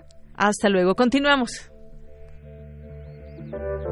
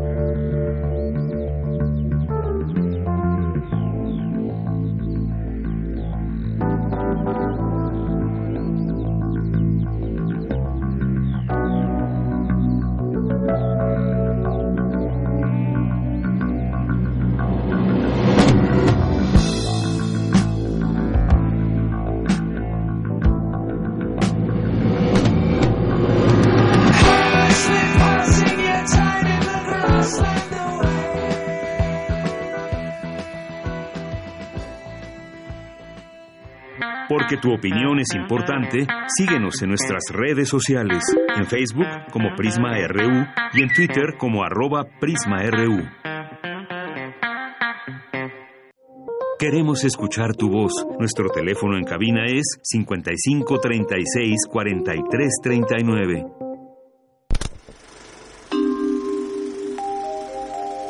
Cine Maedro. Bueno, y después de todos estos temas ligados a la sexualidad y la música, pues vámonos al cine, donde también hay todo eso. Donde también hay sexualidad y todo lo demás. Sí, y de todo. ¿Cómo estás, Carlos Narro? Oye, bien, pero bueno, antes nada más un pequeño comentario que, Sí. que no es estrictamente de cine, Ajá. pero es que yo creo que en este país no vamos a cambiar nunca. A veces coincido. Nunca, o muchas veces nunca. coincido Estoy con esa verdaderamente este, afirmación. sorprendido, ¿no? Y este, este es una intervención con un profundo abrazo de solidaridad y amistad a nuestros compañeros del IMER. Y estoy completamente sorprendido de que la gente que supuestamente sabe sumar y restar, ni sume ni reste, ¿no? Y entonces, Aleida Calleja nos informa que le faltan 31 millones de pesos para operar de aquí a diciembre y que a la falta de eso tiene que cerrar programas, tiene que eh, unas horas antes nos habíamos enterado por rector que se iban a la programación de música continua y demás. ¿no? Se sabe, se hace público y el señor del palacio, el que todos sabemos que no se mueve una hoja sin su voluntad, se muestra sorprendido y dice, no, eso no, no va a pasar. No va a pasar y de 31 millones les devuelven 19. Entonces, bueno, cualquiera que sabe restar sabe que ahí faltan 14 millones. Y sin embargo nos vemos a todas las cortes aplaudiendo y diciendo que la generosidad, a los mismos que te recortaron ahora les agradecemos por generosidad. No, señores, queremos que les devuelvan sus 14 millones de pesos al IMER y que trabajen con todo lo que tienen que trabajar. No queremos desempleados a nuestros compañeros. No tenemos manera de abrirles los micrófonos de Radio Universidad y compensarlos con nada. Entonces, eh, el país necesita voces, voces, voces, coros por todos lados. Necesitamos que se hable de música, que se hable de danza, que se hable de sexo, que se hable de cine también. ¿no? Claro, por supuesto. Pero que se hable de todo. Y no queremos que se estén cerrando espacios por algunas cosas que no podemos este que no podemos comprender y que de tanto utilizarse como argumento ahora ya suenan gastadas. Por favor, apoyo para todos los compañeros afectados desde eh, su lugar en el IMER y que todo verdaderamente pueda este resolverse, no puede ser, ¿no? Que Ujú. 240 personas estén en la tablita, como decimos, que 2.900 horas de contenido estén a punto de perderse también. Dijo, son cosas que no. Deberían pasar. Claro, que Y se hable de embargo, todo y desde esa óptica. Estamos, estamos esa- como, como, como antes, ¿no? O sea, pasan las cosas y decimos ya se arreglaron. No, no, no se han arreglado. Aquí nunca se arregla nada. Aquí se simulan cosas. Y no sé si somos adictos a la simulación, pero este, ojalá y un día nos levantemos en la mañana y digamos, ahora sí nos toca cambiar. Y empecemos de uno, dos, tres, diez, cien, muchos, muchos, muchos, muchos.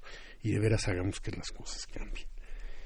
Y bueno, Bien, pues sí, es un tema que seguiremos, del que seguiremos hablando. Hace rato platicábamos con Beatriz Solís, con Leida eh, Calleja, nos daban sus puntos de vista y de la importancia, sobre, sobre todo, de incentivar a todos los medios públicos, ¿no?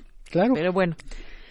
Y sí, bueno, pues yo creo que este nosotros somos un medio público, nosotros somos una radio este cultural y más allá de nuestros chauvinismos, que sí los tenemos, somos la primera, somos la más antigua, somos la primera cultural, este y bueno pues eh, más allá de esos chauvinismos tenemos que apoyar a todos otros, a todos los demás Apoyarnos Sí. entre todos. ¿no? apoyarnos entre todos y estar seguros de que este como diría Bertolt Brecht el que esté solo no puede salvarse Así es.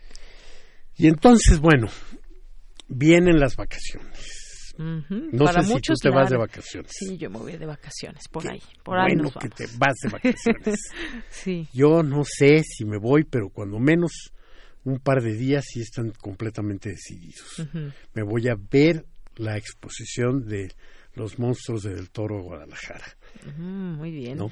Ya Por nos allá- platicarás. Por allá estaré porque no aguanto las ganas de, ver eso y aprovecho para darle una gran felicitación a Luis Telles, eh, chilango, pero avecinado en Guadalajara y que fue el ganador del Ariel por mejor este cortometraje de animación.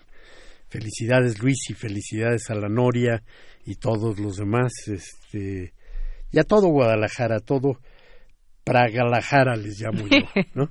Ajá. A todo ese gran este movimiento que ha hecho de la animación este nacional una animación a nivel de la mejor del mundo.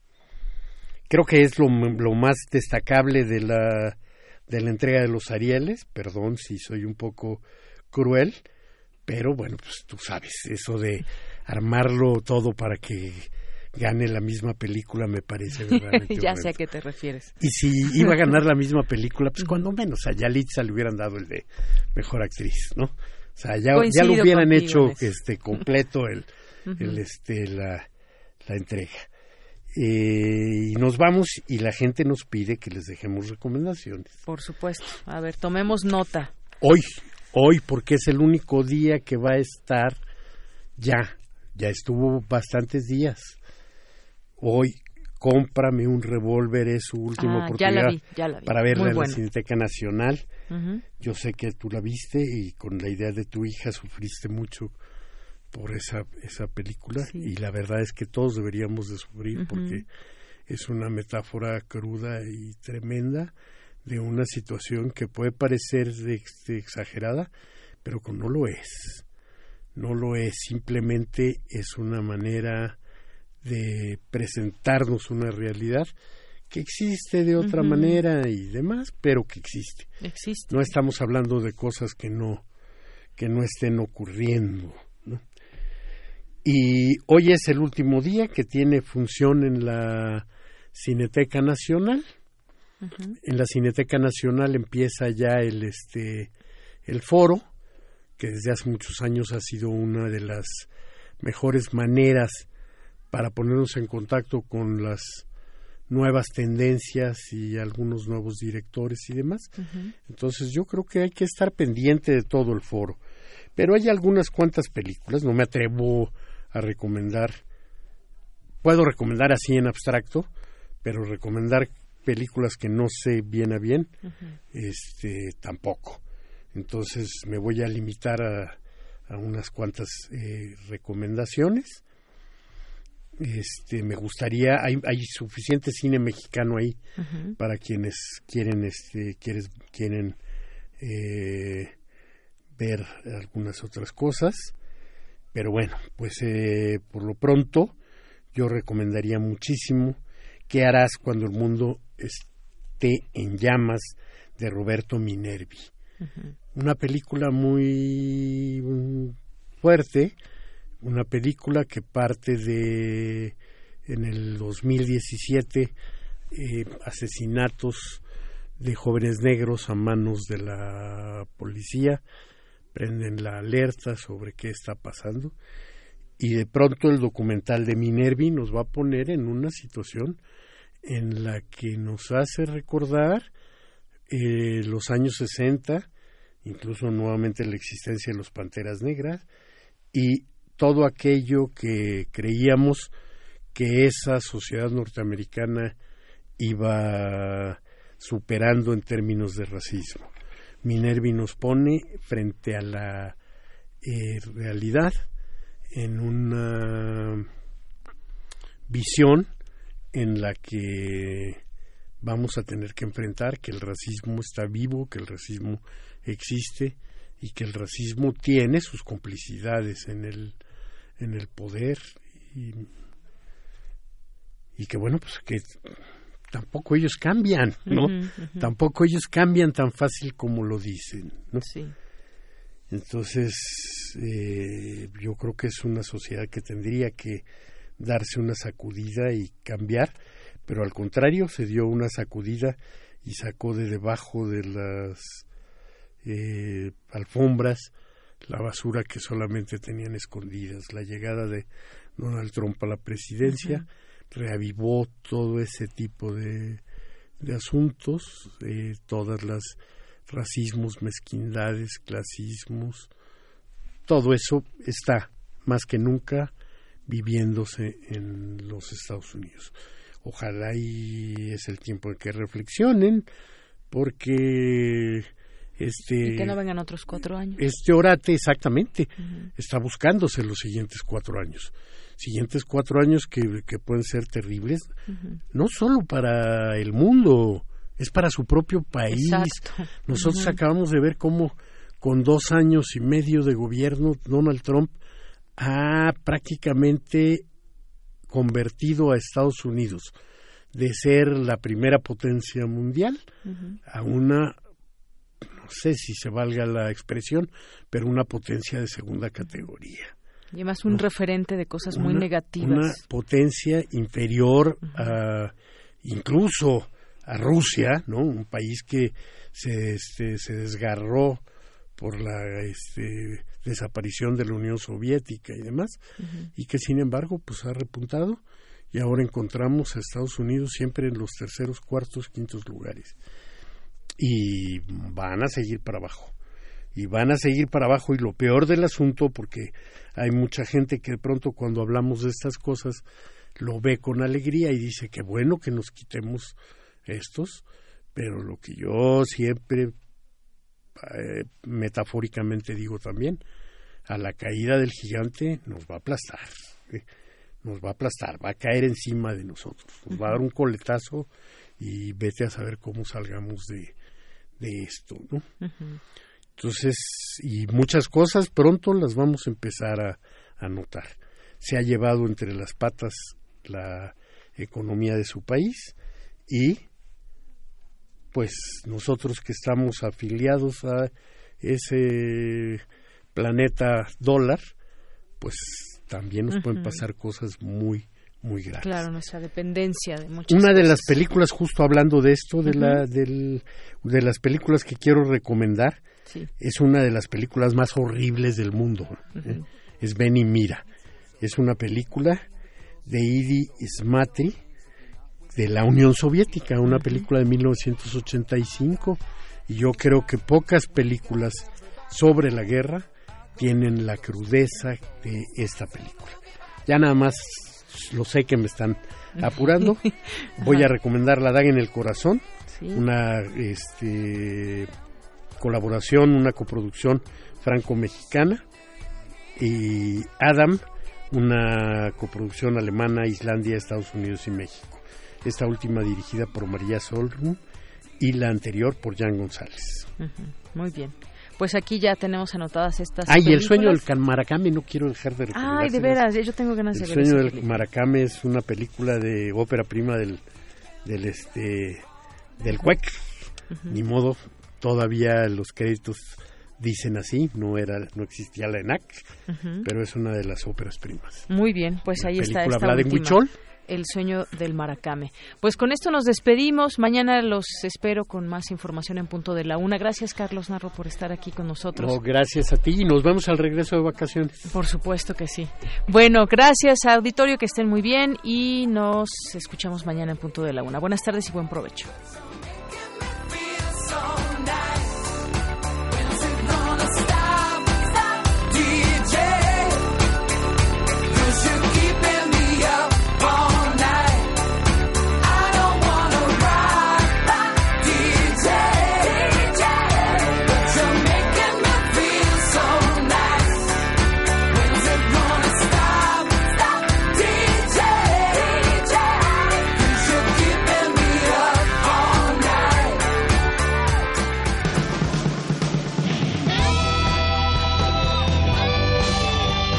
Prisma RU. Relatamos al mundo.